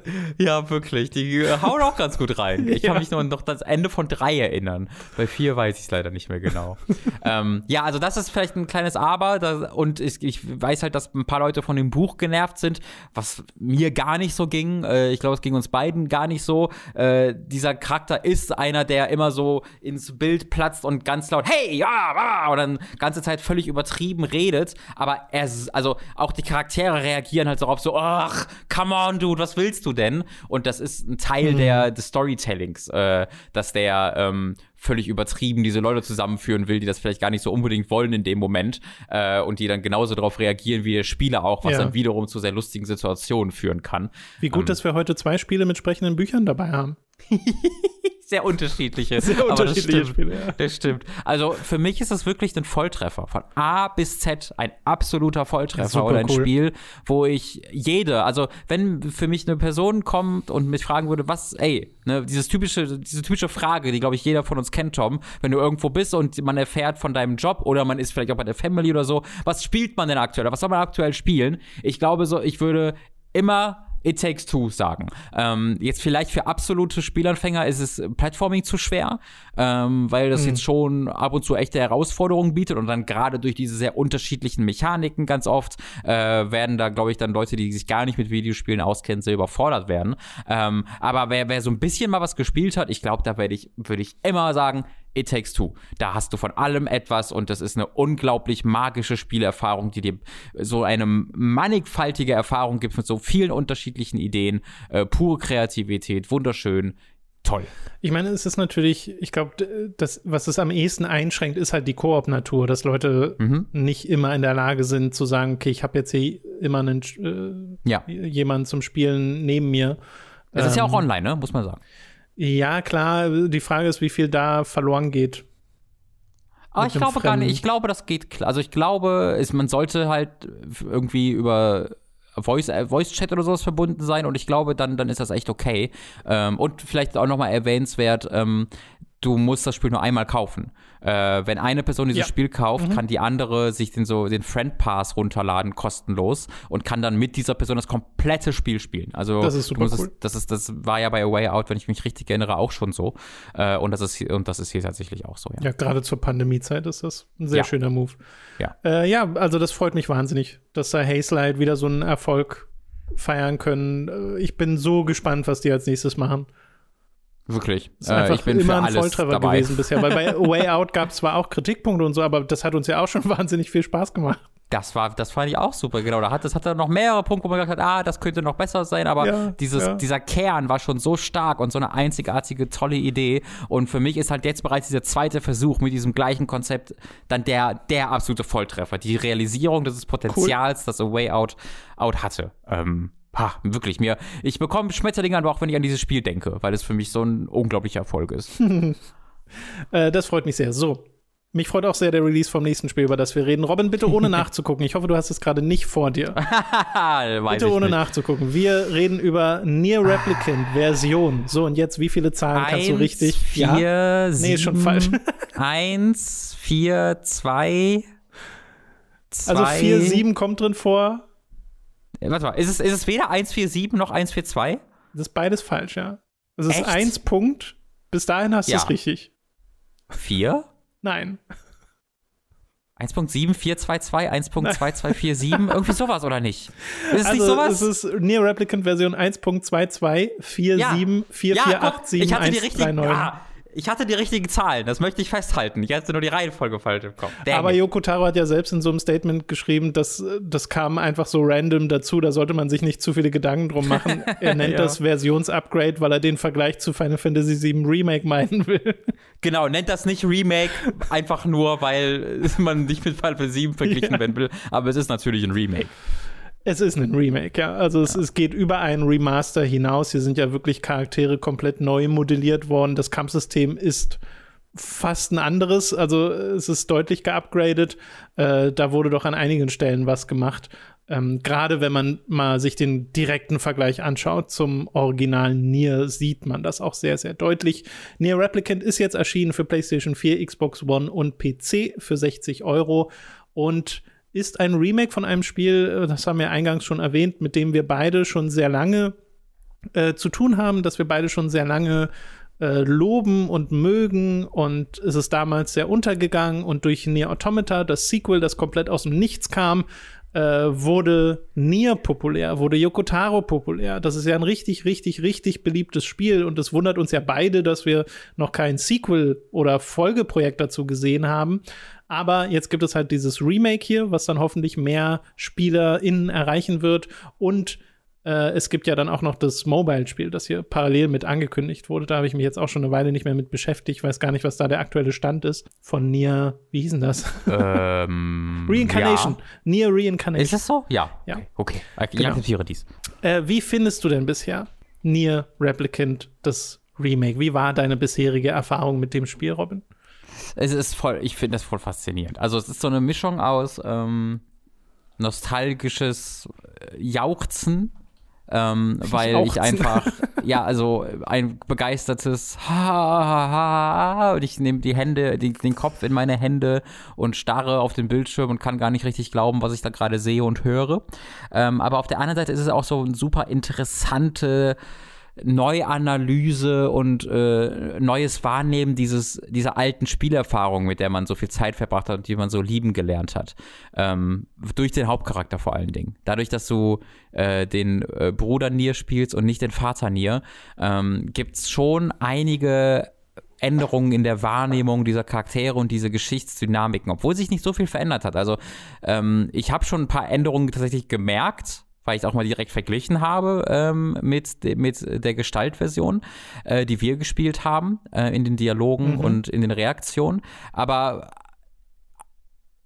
es ist faszinierend zu sehen. Ich bin ja immer auch immer jemand gewesen, der eher zu Papa Nier tendiert hat, ja, den immer ein bisschen besser fand, was natürlich auch einfach daran liegt, dass ich den wirklich erlebt habe. Aber es ist faszinierend zu sehen, wie ich nach und nach immer mehr für mich die Erkenntnis so gewinne, das passt eigentlich schon alles ein bisschen besser zu Brother Nier. Also je mehr ich ihn reden höre und je mehr ich die Reaktion sehe und die dann auch nochmal vergleiche äh, mit dem mit dem mit der Gestaltversion, die gesagt, wie gesagt, in ich würde sagen 90 Prozent aller Fälle gleich sind, äh, da sage ich dann, ja, das ergibt ein bisschen mehr bei der, Sinn bei dem Bruder Nier gerade. Äh, und das finde ich aus einer rein akademischen Sicht wahnsinnig faszinierend, das zu erleben, wie das neu kontextualisiert wird. Ja, ich muss auch sagen, ich hätte gedacht, dass ich mehr Papa Nier vermissen würde, sage ich es mal so, Mhm. und stelle jetzt fest, dass ich es fast gar nicht tue. So, also ohne Mhm. dass ich jetzt sage, mir gefällt eins besser als das andere. äh, Für mich sind die bisher gleichwertig. Einmal der Nier aus meiner Erinnerung und der Nier, den ich hier gerade kennenlerne. Und bestimmte Sachen ähm, haben noch mal mehr Impact jetzt mit dem Bruder, vor allem dieser Timeskip, den es äh, mittendrin mal gibt, ähm, den ich jetzt gerade erst hinter mir hatte, äh, wo ich gemerkt habe, ah, okay, ja, hier passiert halt ein bisschen mehr, äh, was wir ja vorher auch schon wussten, weil wir kannten ja die Charakterdesigns ähm, durch das Ursprungsspiel. Und das dann aber selbst zu erleben, ist auch noch mal so, okay, da, diese Veränderung, die hier stattfindet, wird einfach noch mal deutlicher äh, hierdurch. Ja. Und äh, da bin ich momentan voll der Fan von. Also ich mag auch, wie ähm, der Nier hier, der junge Nier, wie der vertont ist. Ich mag den Sprecher, ich mag generell diese ganze äh, englische Sprachausgabe und die englischen Texte. Das ist wieder sehr, sehr gut und auch, auch so ein bisschen anders, als ich es kenne teilweise, aber auf dem gleichen, auf der gleichen, auf dem gleichen Qualitätsniveau. Und es ist halt, es ist wie nach Hause kommen, einen meckernden Grimoire Weiß wieder im Ohr zu haben die ganze Zeit. Absolut, das ist so toll. Und aber ich mag auch total, wie da, äh, erneut, da trifft so dieses absolut nostalgische auf irgendwie eine neue Wertschätzung wieder, weil das ja, wie du sagst, alles neu vertont wurde äh, und teilweise auch neu übersetzt wurde. Es muss, um das äh, mal kurz zu Kontext zu sehen, ist das gleiche Übersetzungsstudio, 84, äh, äh, was auch dieses Spiel übersetzt hat. Äh, die haben auch das Ursprungsnier und auch Nier Automata übersetzt und es ist sogar das gleiche Vertonungsstudio wie bei Nier und bei Nier Automata. Ähm, also äh, all, alles, das ist das gleiche und da, deswegen habe ich halt nicht das Gefühl, dass die Änderungen irgendwie aus einer anderen künstlerischen Version heraus entstanden sind, sondern vielleicht äh, man hat halt die Zeit gehabt, da nochmal drüber nachzudenken oder vielleicht noch ein bisschen mehr Selbstvertrauen, auch äh, noch größere Entscheidungen zu treffen. Und eine so eine kleine Sache, die halt gemacht wird, ist, ähm, dass äh, Liam O'Brien als Grimoire Weiß jetzt das R übelst trollt, wenn er seinen Namen nennt. Ich habe das nicht in Erinnerung, dass er das im Ursprung gemacht hat. Vielleicht habe ich es nur vergessen. Aber für mich erschien das direkt so, holy shit, weil er sagt jetzt immer, I am Grimoire Weiß. ähm, und das, das liebe ich halt. Das ist jetzt nichts, was, was dann mir, bei mir nostalgische Gefühle weckt, aber ich, ich finde das so spannend, so ein Remake zu sehen, was sich traut, an solchen, bei, bei diesen Dingen auch nochmal Änderungen zu tätigen, genau wie bei der Musik. Das, das riskiert dann, dass ich einzelne Änderungen nicht großartig finde, aber das ermöglicht auch, dass ich dann wiederum andere Änderungen spannend finde und toll finde. Also es gibt diesem ganzen Spiel einfach so ein, dieses, dieses abenteuerliche Gefühl, dass ich selbst als jemand, der das vier, fünf, sechs Mal durchgespielt hat oder noch öfter, ähm, ganze Zeit gespannt bin, was ich Neues zu entdecken habe. Das finde ich interessant, weil im Vergleich und das ist der Vergleich, den Yoko Taro meinen wollte zum Final Fantasy VII Remake, ist das ja hier wirklich ein sehr straightes Remake. Ja. Also ist es jetzt nicht so, dass ich sofort merke, ah, okay, hier gibt es jetzt fünf Quests mehr und äh, hier ist ja die Story ganz anders. Also vielleicht kommt mhm. das noch, keine Ahnung. Aber äh, in dem, was ich bisher gespielt habe, ist das alles sehr so, wie ich mich auch dran erinnere. Inhalt äh, neu und hübsch. Ja. Und äh, dann gibt es halt so Detailveränderungen, wo ich dann teilweise denke, okay, dieser innere Monolog vom Helden hier, gab es den im Original? Kann ich mich irgendwie nicht dran erinnern. Mhm. Und dann müsste ich jetzt halt erst nachgucken, um wirklich festzustellen, okay, gab es den oder gab es den nicht. Aber es mhm. ist selten so dieses, dass ich wirklich sagen kann, okay, das ist jetzt neu, das, das kenne ich jetzt nicht so, da kann ich jetzt 100% drauf zeigen und sagen, das ist neu, abgesehen vom Kampfsystem und den Änderungen, die da stattfanden. Mhm. Äh, weißt du, weil da, also ich finde trotzdem ist es du sagst ja, da trauen sie sich was. Ich würde dem trotzdem zustimmen, weil sie halt so nah dran sind am Original mhm. und auch das ja so ein Liebhaberspiel ist, wo man, glaube ich, die Liebhaber sehr schnell vor den Kopf stoßen könnte, oh ja. ähm, wenn zu viel verändert werden würde. Und bisher ist alles, was ich so wahrnehme, auch so, ne, diese neu aufgenommene Musik, was du auch gerade erwähnt hast, ist immer so, nee, das passt sofort. Also ich hatte ich, ich habe mich bisher an noch keiner Stelle dieses Spiels gestoßen, wo ich gesagt hätte, okay, nee, hier gefällt mir nicht, was sie remake-technisch machen. Außer vielleicht beim Kampfsystem selbst, aber da würde ich auch nicht sagen, dass es mir nicht gefällt. Da würde ich einfach sagen, das Kampfsystem ist sehr, sehr schnell und fühlt sich toll an und die Charaktersteuerung fühlt sich super an. Aber das Spiel verlangt nicht wirklich nach diesem Kampfsystem. Ja, genau. Es ist, es ist im Grunde hat die gleiche Tiefe wie das Kampfsystem des Ursprungs nämlich keine, aber es fühlt sich halt besser an. Ähm, so würde ich es behaupten. Also ich, ja, du, ja. hast, du, hast, du hast mehr Optionen, die du nicht brauchst, aber die ist halt cool, das dass die da so. sind, weißt du? Und ich meine, bei ähm, Nier Automata ist das ja auch ein bisschen so, ne? Du hast ja auch sehr viele Optionen, die du nicht brauchst und äh, das Spiel verlangt auch nicht nach so viel von dem Kampfsystem, wie da ist. Äh, und wenn du es schwerer machst, dann wird es nicht auf die Art schwerer, die eigentlich, die man sich wünschen würde. Äh, trotzdem fühlt es sich gut an, den Charakter zu steuern oder die Charaktere zu steuern. Ja, genau. Ähm, ist, äh, mh, mm, ja. ich bin, ich bin, ich habe, ich habe so viele Gedanken in mir zu Nier, Tom. Und ich. Äh, ja, wir können zu allen kommen, Robin. Ich bin ja. Ne, wir haben ja, wir können ja, du kannst ja das mal Problem deine, ist, ja? Tom, das Problem ist, Problem ist, so viele formen sich halt noch. Ne? Ich bin ja gerade mal äh, also äh, zwei Aspekte. A, ich denke seit zehn Jahren über Nier nach und ich habe sehr viele konkrete Gedanken schon, die ich auch schon zehnmal genannt habe und die fest bei mir drin stecken.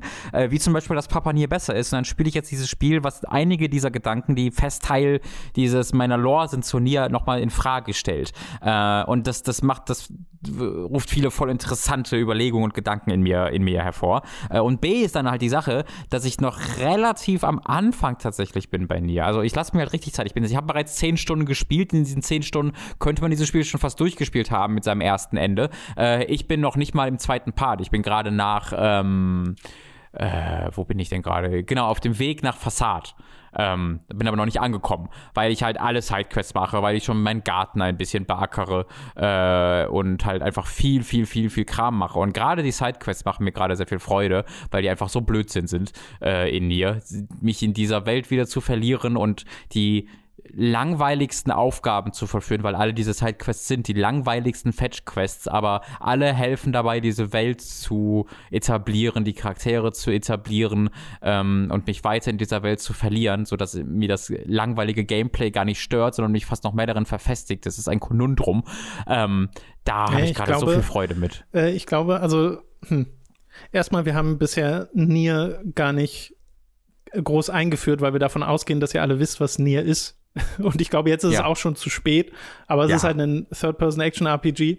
Grimoire Weiß ist übrigens ein Buch, das mit dir redet. Ach ja, ich glaube, Dead Souls war wirklich abgefahren, Tom. Naja, aber ich finde diese Grundfaszination von mir, äh, um mal am Anfang anzufangen, ist ja trotzdem wieder da. Dieses, okay, du fängst das Spiel an und du bist offensichtlich in einer apokalyptischen, modernen Stadt mit den zwei Charakteren, mit den zwei Hauptcharakteren, Bruder und seiner kranken Schwester. Und der verteidigt sie vor seltsamen Schattenkreaturen und danach kommt einfach mal ein tausendjähriger Timeskip und du bist in einer eher mittelalterlichen Welt, in der Ruinen von dieser modernen Gegenwartswelt stehen. Äh, und das sind trotzdem noch die gleichen Charaktere und du fragst dich, hä, ist das tausend Jahre später? What? Und das war mhm. ja damals das, was wo ich mich erinnere, wie ich das so super interessant fand, als ich das zum ersten Mal gespielt habe. Und inzwischen ist es einfach so bekannt für mich. So. Und äh, das kann man, denke ich, schon durchaus noch mal erwähnen, dass das immer noch so eine der Grundfaszinationen ist, dieses ganze Setting, diese, diese eigentlich postapokalyptische Welt, die sich aber gar nicht so postapokalyptisch anfühlt, teilweise, mhm. wenn das Sinn ergibt. Mhm. Ähm, und diese Quest, die du gerade erwähnt hast, weil das muss man ja dazu sagen, es ist zwar ein Action-RPG, aber man rennt sehr viel hin und her zwischen den überschaubaren Orten, die alle nie sonderlich groß sind. Ne? Es ist auch so ein bisschen dieses Suspension of Disbelief, dass du ein kleines Dorf hast und dann eine große Ebene, die jetzt aber auch ne, in zehn Minuten, äh, nee, nicht mal in zehn Minuten, eigentlich brauchst du nur, wenn du rennst, ja, ja. 30 Sekunden, um einmal über diese komplette Ebene zu rennen, ähm, überquert ist und die Charaktere kennen aber teilweise die Welt außen gar nicht. Und du denkst dir so, ja, okay, es mhm. ist halt eher so eine Abstraktion dieser Welt. Okay, sie und, sagen auch, wo warst du? Du warst so weit weg und in ja, genau. dem Spiel bist halt 30 Sekunden irgendwo hingelaufen. Ja. Vor allem, wenn du halt den Eber dann hast, äh, wenn du diese ja. eine Quest machst, um, äh, durch die du dann den Eber freischaltest, der dann immer vorm Eingang liegt und mit dem du reiten kannst, der einfach wie vorgespult aussieht. Hier noch mal mehr als im Original, weil 60 Frames die Sekunde. Und ich habe auch das Gefühl, sie haben sämtliche Bewegungsoptionen irgendwie 50 Prozent Prozent schneller gemacht. Oh ja. Vielleicht ist oh es ja. aber auch nur gefühlt. Nee, es ist so. Das Spiel ist deutlich schneller als, als ja, vorher. es fühlt sich auf jeden Was Fall auch so an. Das merkt man auch vor allen Dingen bei den Sidequests, wo man äh, äh, Gegenstände in andere Städte bringen muss und da währenddessen nicht rollen oder getroffen werden darf. Das war der absolute also es war furchtbar im Original, das zu machen. Äh, jetzt ist es gar kein Problem mehr. Also jetzt hältst du einfach den Stick nach vorne, er fängt automatisch an zu sprinten nach fünf Sekunden, sprintest an allen vorbei, bis in ja. einer Minute, zwei Minuten da. Ähm, also das euch, ist wirklich ein großer Unterschied. Ich würde euch auch empfehlen, es gibt im Menü die Option, das Autosprinten auszustellen, dass er nicht automatisch anfängt oh, zu sprinten. Dann macht man das halt, indem man ausweicht. Hm. Äh, das ist für die Quest aber hinderlich, weil ihr sollt ja. nicht ausweichen mit diesen Optionen. Genau. Also lasst die Option zumindest für die Quest lieber an. Genau. Äh, weil genau. ich glaube, man muss mit Ausweichen sprinten. Ich glaube, es geht nicht mit einer anderen Taste. Korrigiert mich aber gern, wenn ich falsch liege. Aber ich würde auf die Quest gerne mal zu sprechen kommen, die du gerade erwähnt hast, weil das ist mir auch noch mal aufgefallen. Ich habe auch sehr, sehr viele dieser Quests gemacht. Ich hatte erst mhm. überlegt, dass ich alle Quests mache, bevor ich zum zweiten Part übergehe, weil ich habe ja schon einen Timeskip erwähnt, gerade der in der Story irgendwann stattfindet und alle bis auf eine Quest, in der es ums Angeln geht, äh, die werden dann abgebrochen mhm. und können nicht mehr vollendet werden im zweiten Part dieses Spiels. Und ich hatte überlegt, okay, mache ich jetzt erstmal alle, die es hier gibt. Äh, und bin dann aber versehentlich so ein bisschen in dieses Event gestürzt, wo es dann kein Zurück mehr gibt. Das sagt ja das Spiel nicht so richtig. Äh, und dachte dann, ja, okay, ich mache es jetzt noch. Ich habe schon sau viele Quests gemacht, das reicht mir. Und die, die ich jetzt noch offen habe, sind halt die etwas anstrengenderen sammle Materialien-Quests. Und ich mhm. würde nicht zu 100% zustimmen, dass all diese Quests nee. Äh, der Welt zuträglich sind und die mhm. Welt verstärken. Ich glaube, was aber die Welt verstärkt, ist einfach der Rhythmus, der dadurch entsteht. Äh, dieses Hin- und Herlaufen, dieses Vertrautwerden mit der Welt, diese Musik die ganze Zeit im Hinterkopf haben, die so gut ist. Äh, dadurch entsteht, glaube ich, so eine Intimität mit der Spielwelt. Und das ist das, was dann dazu führt, dass es, glaube ich, auch dich und mich ja eigentlich auch nicht stört, dass man so viel hin und her rennt und dass das so mhm. viele banale Quests sind und dass vor allem diese Banalität ja auch im Kontext der Welt Sinn ergibt, weil du einfach nur Jobs machst für die Leute äh, und so ein Do-Gooder bist, wie äh, Grimoire Weiß sich immer beklagt. Äh, aber nichtsdestotrotz sind es halt teilweise e wirklich extrem monotone Aufgaben. Ja. Also es ist wirklich sehr viel hin und her rennen, Materialien sammeln und so. Äh, ab und zu erzählen diese Quests dann richtig coole Geschichten, aber auch nicht annähernd alle. Also viele mhm. sind auch wirklich nur, ich will hier was aufbauen, gib mir Gegenstände. Genau. Ja. das stimmt. Also es gibt Guides, es gibt Guides dazu, welche Sidequests man machen sollte und welche nicht und so. Ähm, ich persönlich bin einfach so gerne in der Welt und das Rumrennen macht mir nichts aus, weil ich dabei die Musik höre ähm, und in dieser Welt weiter verbringen kann, ja. Zeit verbringen kann. Aber ja, man äh, kann dieses Spiel auch spielen, ohne die Sidequests zu machen. Ähm, und man würde jetzt nicht einfach, man würde jetzt nicht den grundsätzlichen Punkt verpassen vom Spiel. Man würde ein paar sehr interessante Gespräche vermessen und ein mhm. paar, ein paar schöne äh, Geschichten, die da erzählt werden. Ähm, aber es ist jetzt nicht so, dass ich sagen würde, man muss die machen, um zu verstehen, was Nier macht. Das ist ja auch so ein interessanter Punkt, finde ich, an, an jetzt diesem diesem Remake von dir und diesem Re-Release von dir, wie anders die Erwartungen sind, mit denen man an dieses Spiel rangeht. Ähm, jetzt nicht wir, weil wir wissen ja sowieso schon, was es ist, aber ähm, neue Spieler, also Spieler, die vorher Nier Replicant oder Nier Gestalt nicht gespielt haben. Bei uns war es so, wir haben damals an Nier gespielt und das war halt so ein Spiel, wonach keiner wirklich Ausschau gehalten hat, keiner hat es wirklich interessiert und du hast es gespielt. Und dann hattest du diese ersten zehn Stunden, was auch immer, wie viel man noch Zeit damit verbracht hat. Und da ist es ja wirklich an vielen, vielen Momenten so ein ziemlich klassisches JRPG mit einer überraschend guten Übersetzung, Voice Acting äh, und einzelnen in interessanten Storytelling-Ideen. Aber insgesamt ist es ja wirklich ziemlich klassisch ähm, in, in, seinem, mhm. in, in, seiner Präsentation. Und das ist ja auch ein bisschen der Punkt, ne? dass es dich ja ein bisschen einlullen möchte. Ähm, und das kann es jetzt eigentlich nicht mehr bei den allermeisten Leuten. Das weil stimmt. die allermeisten Leute, die vorher Nier nicht gespielt haben, kennen bereits Nier Automata. Der Name Yokotaro ist ein Mainstay-Name in der Videospielindustrie für Leute, die also halt auch aktiv in Foren und so unterwegs sind. Ähm, das heißt, wer sich jetzt Nier Replicant kauft, der macht das bereits mit der Erwartung, eines dieser Spiele zu kriegen. Ein wacky Spiel wie Nier Automata, ein wacky Spiel von Yokotaro, was dann diesen gesamten Anfang, diese erste Spielhälfte dieses ersten Playthroughs so also sehr neu kontextualisiert, weil es plötzlich nicht mehr dieses Einlullen wirklich ist, ähm, beziehungsweise das kann es dann sein, wenn, wenn sich vielleicht dann Leute denken, okay, es ist einfach nur das hier. Aber ich glaube, bei vielen Leuten kann es auch dann sein, okay, aber wann kommt es jetzt endlich, weißt ja. du? Wo bleibt jetzt dieses Ding? Und das ist, auch darüber nachzudenken, finde ich sehr interessant, was das mit der, ähm, ja, mit der Spielerfahrung bei einzelnen Leuten machen könnte. Ich glaube, das wird auf jeden Fall passieren. Diese das finde ich ist ein sehr guter Punkt. Die Erwartungshaltung ist wirklich sehr anders geworden, mhm. weil wir inzwischen einfach alle wissen, was auch Neo Automata war. Und das Ding ist, Neo Automata hat ja auch so ein bisschen Monotonie und auch so ein bisschen wiederholbar äh, oder sich ja, ja. wie wiederholt anfühlende Aufgaben. Äh, deswegen ist das, glaube ich, etwas, wo Fans von diesem Spiel damit, glaube ich, umgehen können. Aber viele Leute werden, denke ich, auch hier drauf stoßen und gerade in dieser ersten Spielhälfte bei vielen dieser Quests denken, ist das euer Ernst? Mhm. Weil das haben ja auch Reviewer damals getan. Da gab's noch, da ja. hatte dieses Spiel einfach noch keinen Ruf äh, und war halt nicht sehr beliebt. Und ich kann es jetzt an manchen Stellen den Leuten auch nicht verübeln, weil das halt wirklich teils ein bisschen langweilig ist, was du machst in äh, den ersten paar Spielstunden. Und dann kommen dazwischen immer wieder saukoole Story-Events, äh, die ja uns beide damals auch dazu geführt haben, dass wir total drin waren und wir waren dann dabei und wollten das dann auch zu Ende sehen und haben es zu Ende gesehen und waren begeistert, äh, mhm. äh, weil das, was Nier dann dazwischen macht und wo es dann mal hinführt, das ist immer noch super cool. Diese Charakterdynamik, die hier entsteht zwischen dem sehr klassischen, am Anfang sehr klassischen JRPG-Helden, der Gutes tun will, der Leuten helfen will, äh, der dann dieses, diese Entität mit diesem Buch an die Seite bekommt, dieser grimmige äh, alte Mann äh, im Wesentlichen. Äh, und dann die, äh, dann Kaine trifft eine äh, Frau, die mehr flucht als alles andere. und diese drei dann so eine Dynamik entwickeln und später kommt dann noch Emil dazu, die, die diese Charakterinteraktion finde ich immer noch super eigen.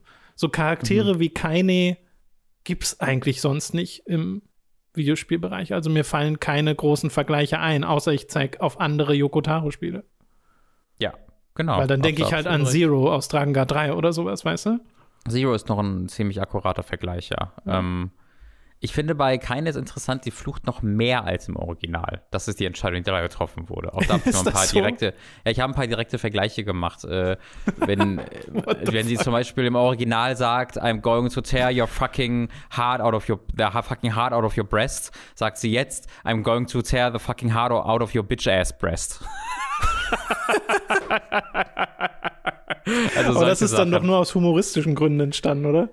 Äh, kann, also ich, ich, ich glaube, das hat viel mit diesem Selbstvertrauen zu tun. Ähm, dass man jetzt wirklich, okay, was Möglich, ist der Charakter, ja. den wir hier nehmen wollen? Okay, der ist das. So, dann gehen wir jetzt all out. Und das ist ja schon im, äh, ein bisschen das Gefühl gewesen, dass man auch von Kaini so schon bekommen mhm. hat. Und das ist jetzt aber die, die wirkliche, die finale Form davon. Bis, bisher wirkt es für mich auch nicht so, also das ist ja der Punkt. Kaini ist ja dieser völlig übertriebene Charakter, der sich so übertrieben darstellt, wie es irgendwie geht in allen Aspekten. Und dass sie dann auch zu diesen Beleidigungen und zu diesen Schimpfwörtern geht, die für auch völlig jeglichen, äh, ja, jegliche Grenzen sprengen und auch so ein bisschen lustig und lächerlich teilweise sind, auch das ist, finde ich, ein bisschen der Punkt bei diesem Charakter. Ähm, und deswegen stört es mich gar nicht ja. bisher. Also ich, und ich, ich, finde, hatte, ich hatte jetzt, ja. Ich finde, es würde auch nicht funktionieren, wenn du nicht andere Charaktere hättest, die darauf eingehen immer wieder. Mhm. Weil das ja wirklich angesprochen wird. Und das ist, ja. das ist, finde ich, was, was ähm, diese Spiele so gut machen, weil die Dialoge teilweise so nachvollziehbar und echt wirken. Also, dass Leute darauf reagieren, wie du auch auf jemanden reagieren würdest, wenn jetzt ein Freund so eine Tirade von sich lässt. Mhm. Äh, und das macht die äh, Charaktere dann halt sehr nahbar. Und dadurch werden sie mir halt sympathisch. Äh, und wir wissen ja nun schon, wo die Story hingeht und so und wissen, was teilweise dahinter steckt. Und es ist auch nicht so schwer, sich Dinge davon schon in der ersten Hälfte zu erraten, wenn man es gar nicht weiß, weil es jetzt nicht mega subtil ist, äh, an manchen Stellen zumindest. Hm. Aber hm. äh, trotzdem funktioniert das. Und das äh, finde ich sehr schön. Also ich bin, äh, bin, meine Feststellung ist, dass ich wieder sehr schnell sehr drin war in diesem Spiel und mich sehr gefreut habe darüber, wie akkurat sie das hier als Remake hinbekommen haben, äh, wie schön es teilweise aussieht. Also, ne, ich bin ja super gern äh, in, ähm, in Seafront unterwegs, oh, ja. der Stadt am, Schra äh, am Strand, äh, wo du halt diese wunderbare Meereskulisse vor dir hast, die ich einfach, da könnte ich ewig drauf starren und die Musik im Hintergrund hören und den Leuchtturm sehen am Rand. Äh, das ist einfach toll. Mhm. Und diese, sie schaffen es halt sehr gut, diese Welt größer wirken zu lassen, als sie ist, weil sie ist sehr klein. Es ist ja wirklich nicht groß, oh ja. in dem du hier unterwegs bist. Äh, und das haben sie im Original geschafft und das haben sie hier alles wunderbar rübergeholt. Äh, wie bist du denn? Wie findest du denn die angepassten Charakterdesigns? Keine und Co. sehen ja schon ein bisschen anders aus, als wir sie kennen aus dem Original. Hat dich das irgendwie vom Kopf gestoßen oder magst du das? Also ich finde, das, das, das neue Design von äh, Brother Nier ist besser als das im Original. Es ist ein bisschen zurückgefahrener. Ich meine, das ist also ja auch ein anderer Charakter. oder was meinst du? Also nee, nee, ich meine, ich meine äh, Replicant to Replicant. Also äh, Ach so, wenn du, wirklich der, äh, ja, genau. Okay. Mhm. Genau, äh, wenn du die beiden jungen Niers vergleichst im ersten Teil äh, von äh, Nier, dann sehen die äh, ein bisschen unterschiedlich aus, haben unterschiedliche Frisuren und ich mag die neue ist ein bisschen zurückgefahrener, ähm, was ich ganz gerne mag. Äh, Im Vergleich ist immer noch ziemlich, also sehr JRPG-Boy-mäßig, äh, äh, aber äh, ein bisschen weniger verrückt als im äh, Original Replicant, was ich ganz gerne mag. Und ansonsten ist es mir, also bei, bei keine fällt es halt auf, weil ihr Gesicht ein bisschen rundlicher ist, gefühlt. Also gefühlt ja, sieht, ja. gefühlt hat ich würde ja. da gefühlt hat, da hat keine ein bisschen was von ein bisschen was verloren von dem, was sie so etwas besonders äh, so ein bisschen besonders gemacht hat in ihrem äh, Aussehen im ist Gesicht. Ist auch exakt mein Gefühl, Robin. Weil ja, ich hatte das ähm, auch so ein bisschen. Das ist jetzt nichts Schlimmes oder nichts Großes, nö. aber ich fand auch, sie sieht jetzt ein bisschen mehr aus also irgendwie hatte das, vielleicht ist das auch komplette Gewohnheitssache, aber irgendwie hatte das ein bisschen mehr Persönlichkeit, das vorherige Würde ich Design. auch sagen. Bisschen einzigartiger fand ich das auch. Ja. Und äh, was mir jetzt nochmal auffällt, dadurch, dass jetzt halt die Grafik aufgehübscht wurde und alles so ein bisschen modernisiert wurde und jetzt sieht es halt wirklich aus, wie ein PS4-Spiel halt aussehen würde oder ein Xbox One-Spiel oder PC-Spiel, ähm, dass die Animationen der Gesichter ja. mir jetzt wirklich auffallen, weil da passiert nicht viel. ja, absolut. Das und fällt das, dann auch gerade auf, dass die Lippen sich oft nicht bewegen. Ja, ja, wirklich. Also teilweise von, von NPCs, äh, da passiert gar nichts äh, ja, im Gesicht ja, ja. und das fällt dann schon auf. Da hätte ich mir gewünscht, dass da ein bisschen mehr passieren würde. Vor allem in den Haupt-Cutscenes, äh, weil dann die meiste Arbeit bei der Übermittlung der Emotionen machen halt die Sprecher mhm. äh, und nicht die Animation selbst. Auf jeden Fall, ja. Ja. Das ist halt damals, vor 2010 ist es halt nicht so richtig aufgefallen, der, der, der Punkt, und das fällt halt heute dann sehr auf. Genau. Ansonsten sind wir ja beide momentan sehr dabei beim Spiel. Wir werden oh, sicherlich ja. noch mal drüber quatschen, wenn wir beide ein bisschen ich, weiter sind ich äh, nehme halt auch alles auf, was ich mache. Ich überlege, ob ich dazu dann auch vielleicht irgendwann dann mal ein Video mache, wo, wo natürlich auch viele der Punkte wieder aufgenommen werden würden, die wir hier schon gemacht haben. Aber ah, das ist so ein interessantes, ein interessantes Spiel, ähm, wo ich glaube ich, wo wir, wo wir auch noch viel drüber reden werden. Ja, ja, also das ähm, auf jeden Fall. Jahres. Ich bin halt sehr gespannt, wie es weitergeht, ob es weiter sich wirklich so an das Original hält wie bisher oder ob dann noch mehr irgendwie Abweichungen drinstecken, als wir momentan vermuten, weil zutrauen würde ich es Yokotaro und Co.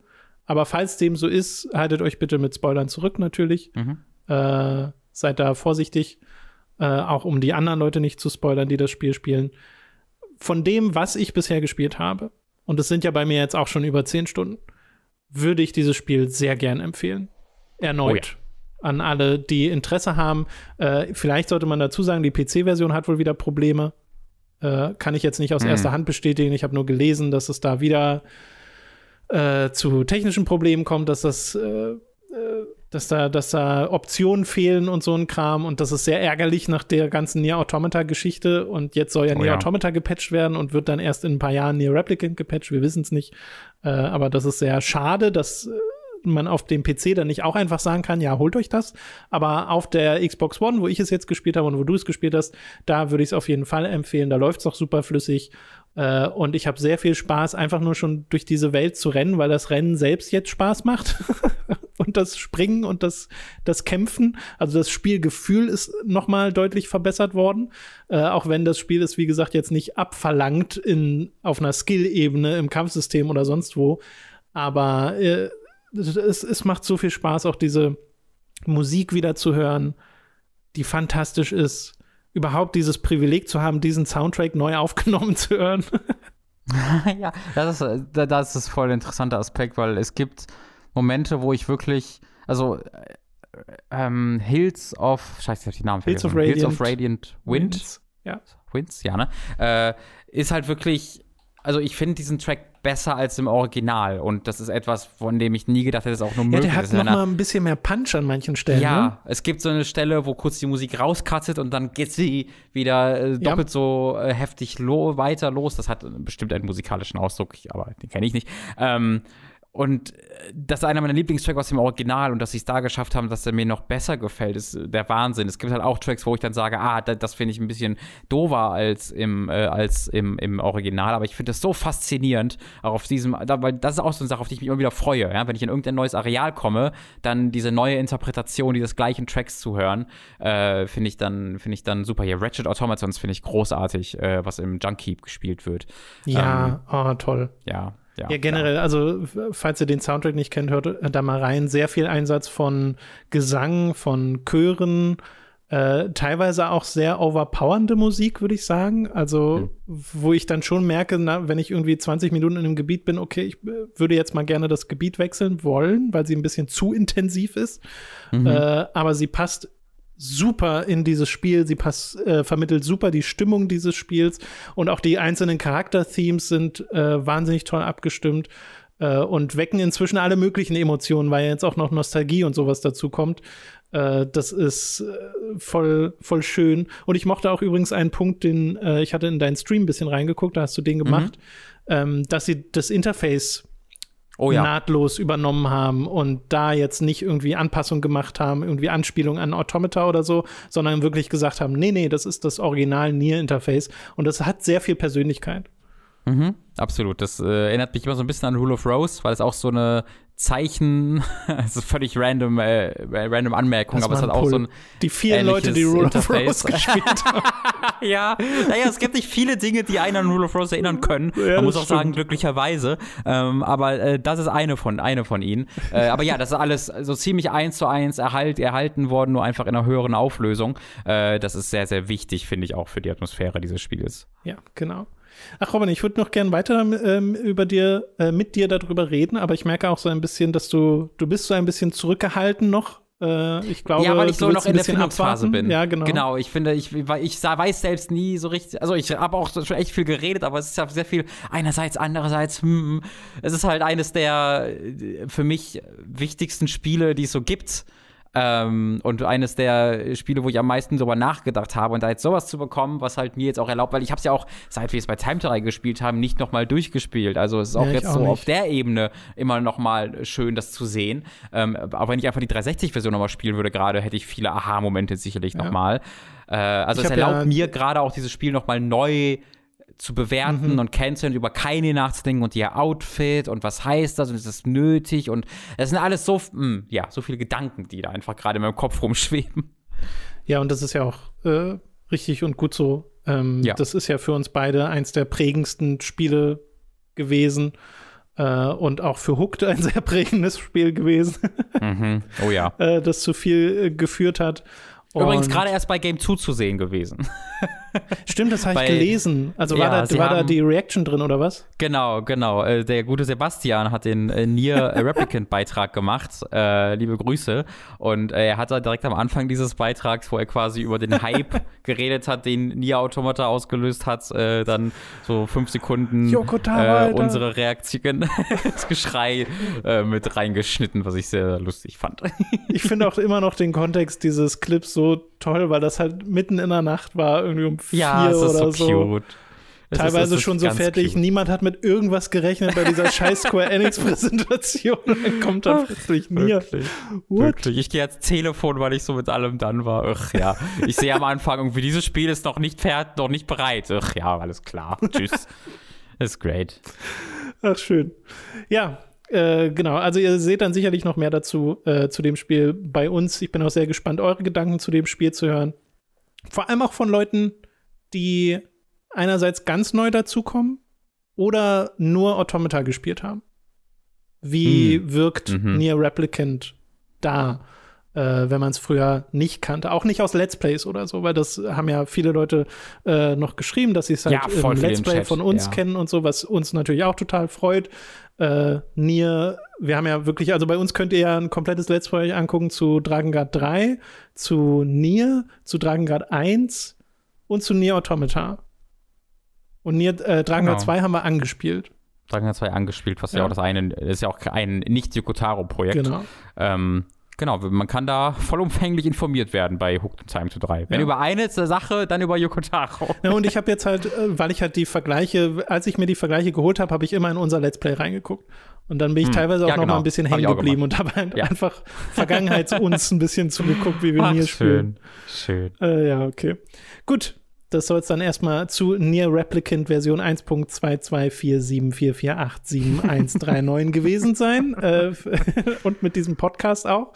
Ihr könnt uns unterstützen auf patreon.com slash hooked und steady.de slash hooked. Das macht hooked überhaupt erst möglich in dieser Form hier. Ab 5 Euro erhaltet ihr da Zugriff auf alle exklusiven Inhalte. Zuletzt erschien ja unsere Anime Awesome Podcast-Reihe zu Vinland Saga, wo wir pro Folge fünf Episoden des Animes besprochen haben. Und jetzt ab nächsten Samstag geht's wieder weiter mit unserem zweiwöchentlich erscheinenden Hooked on Topic Podcast, den ihr dort exklusiv bekommt. Und wie gesagt, ab 5 Euro erhaltet ihr da Zugriff drauf.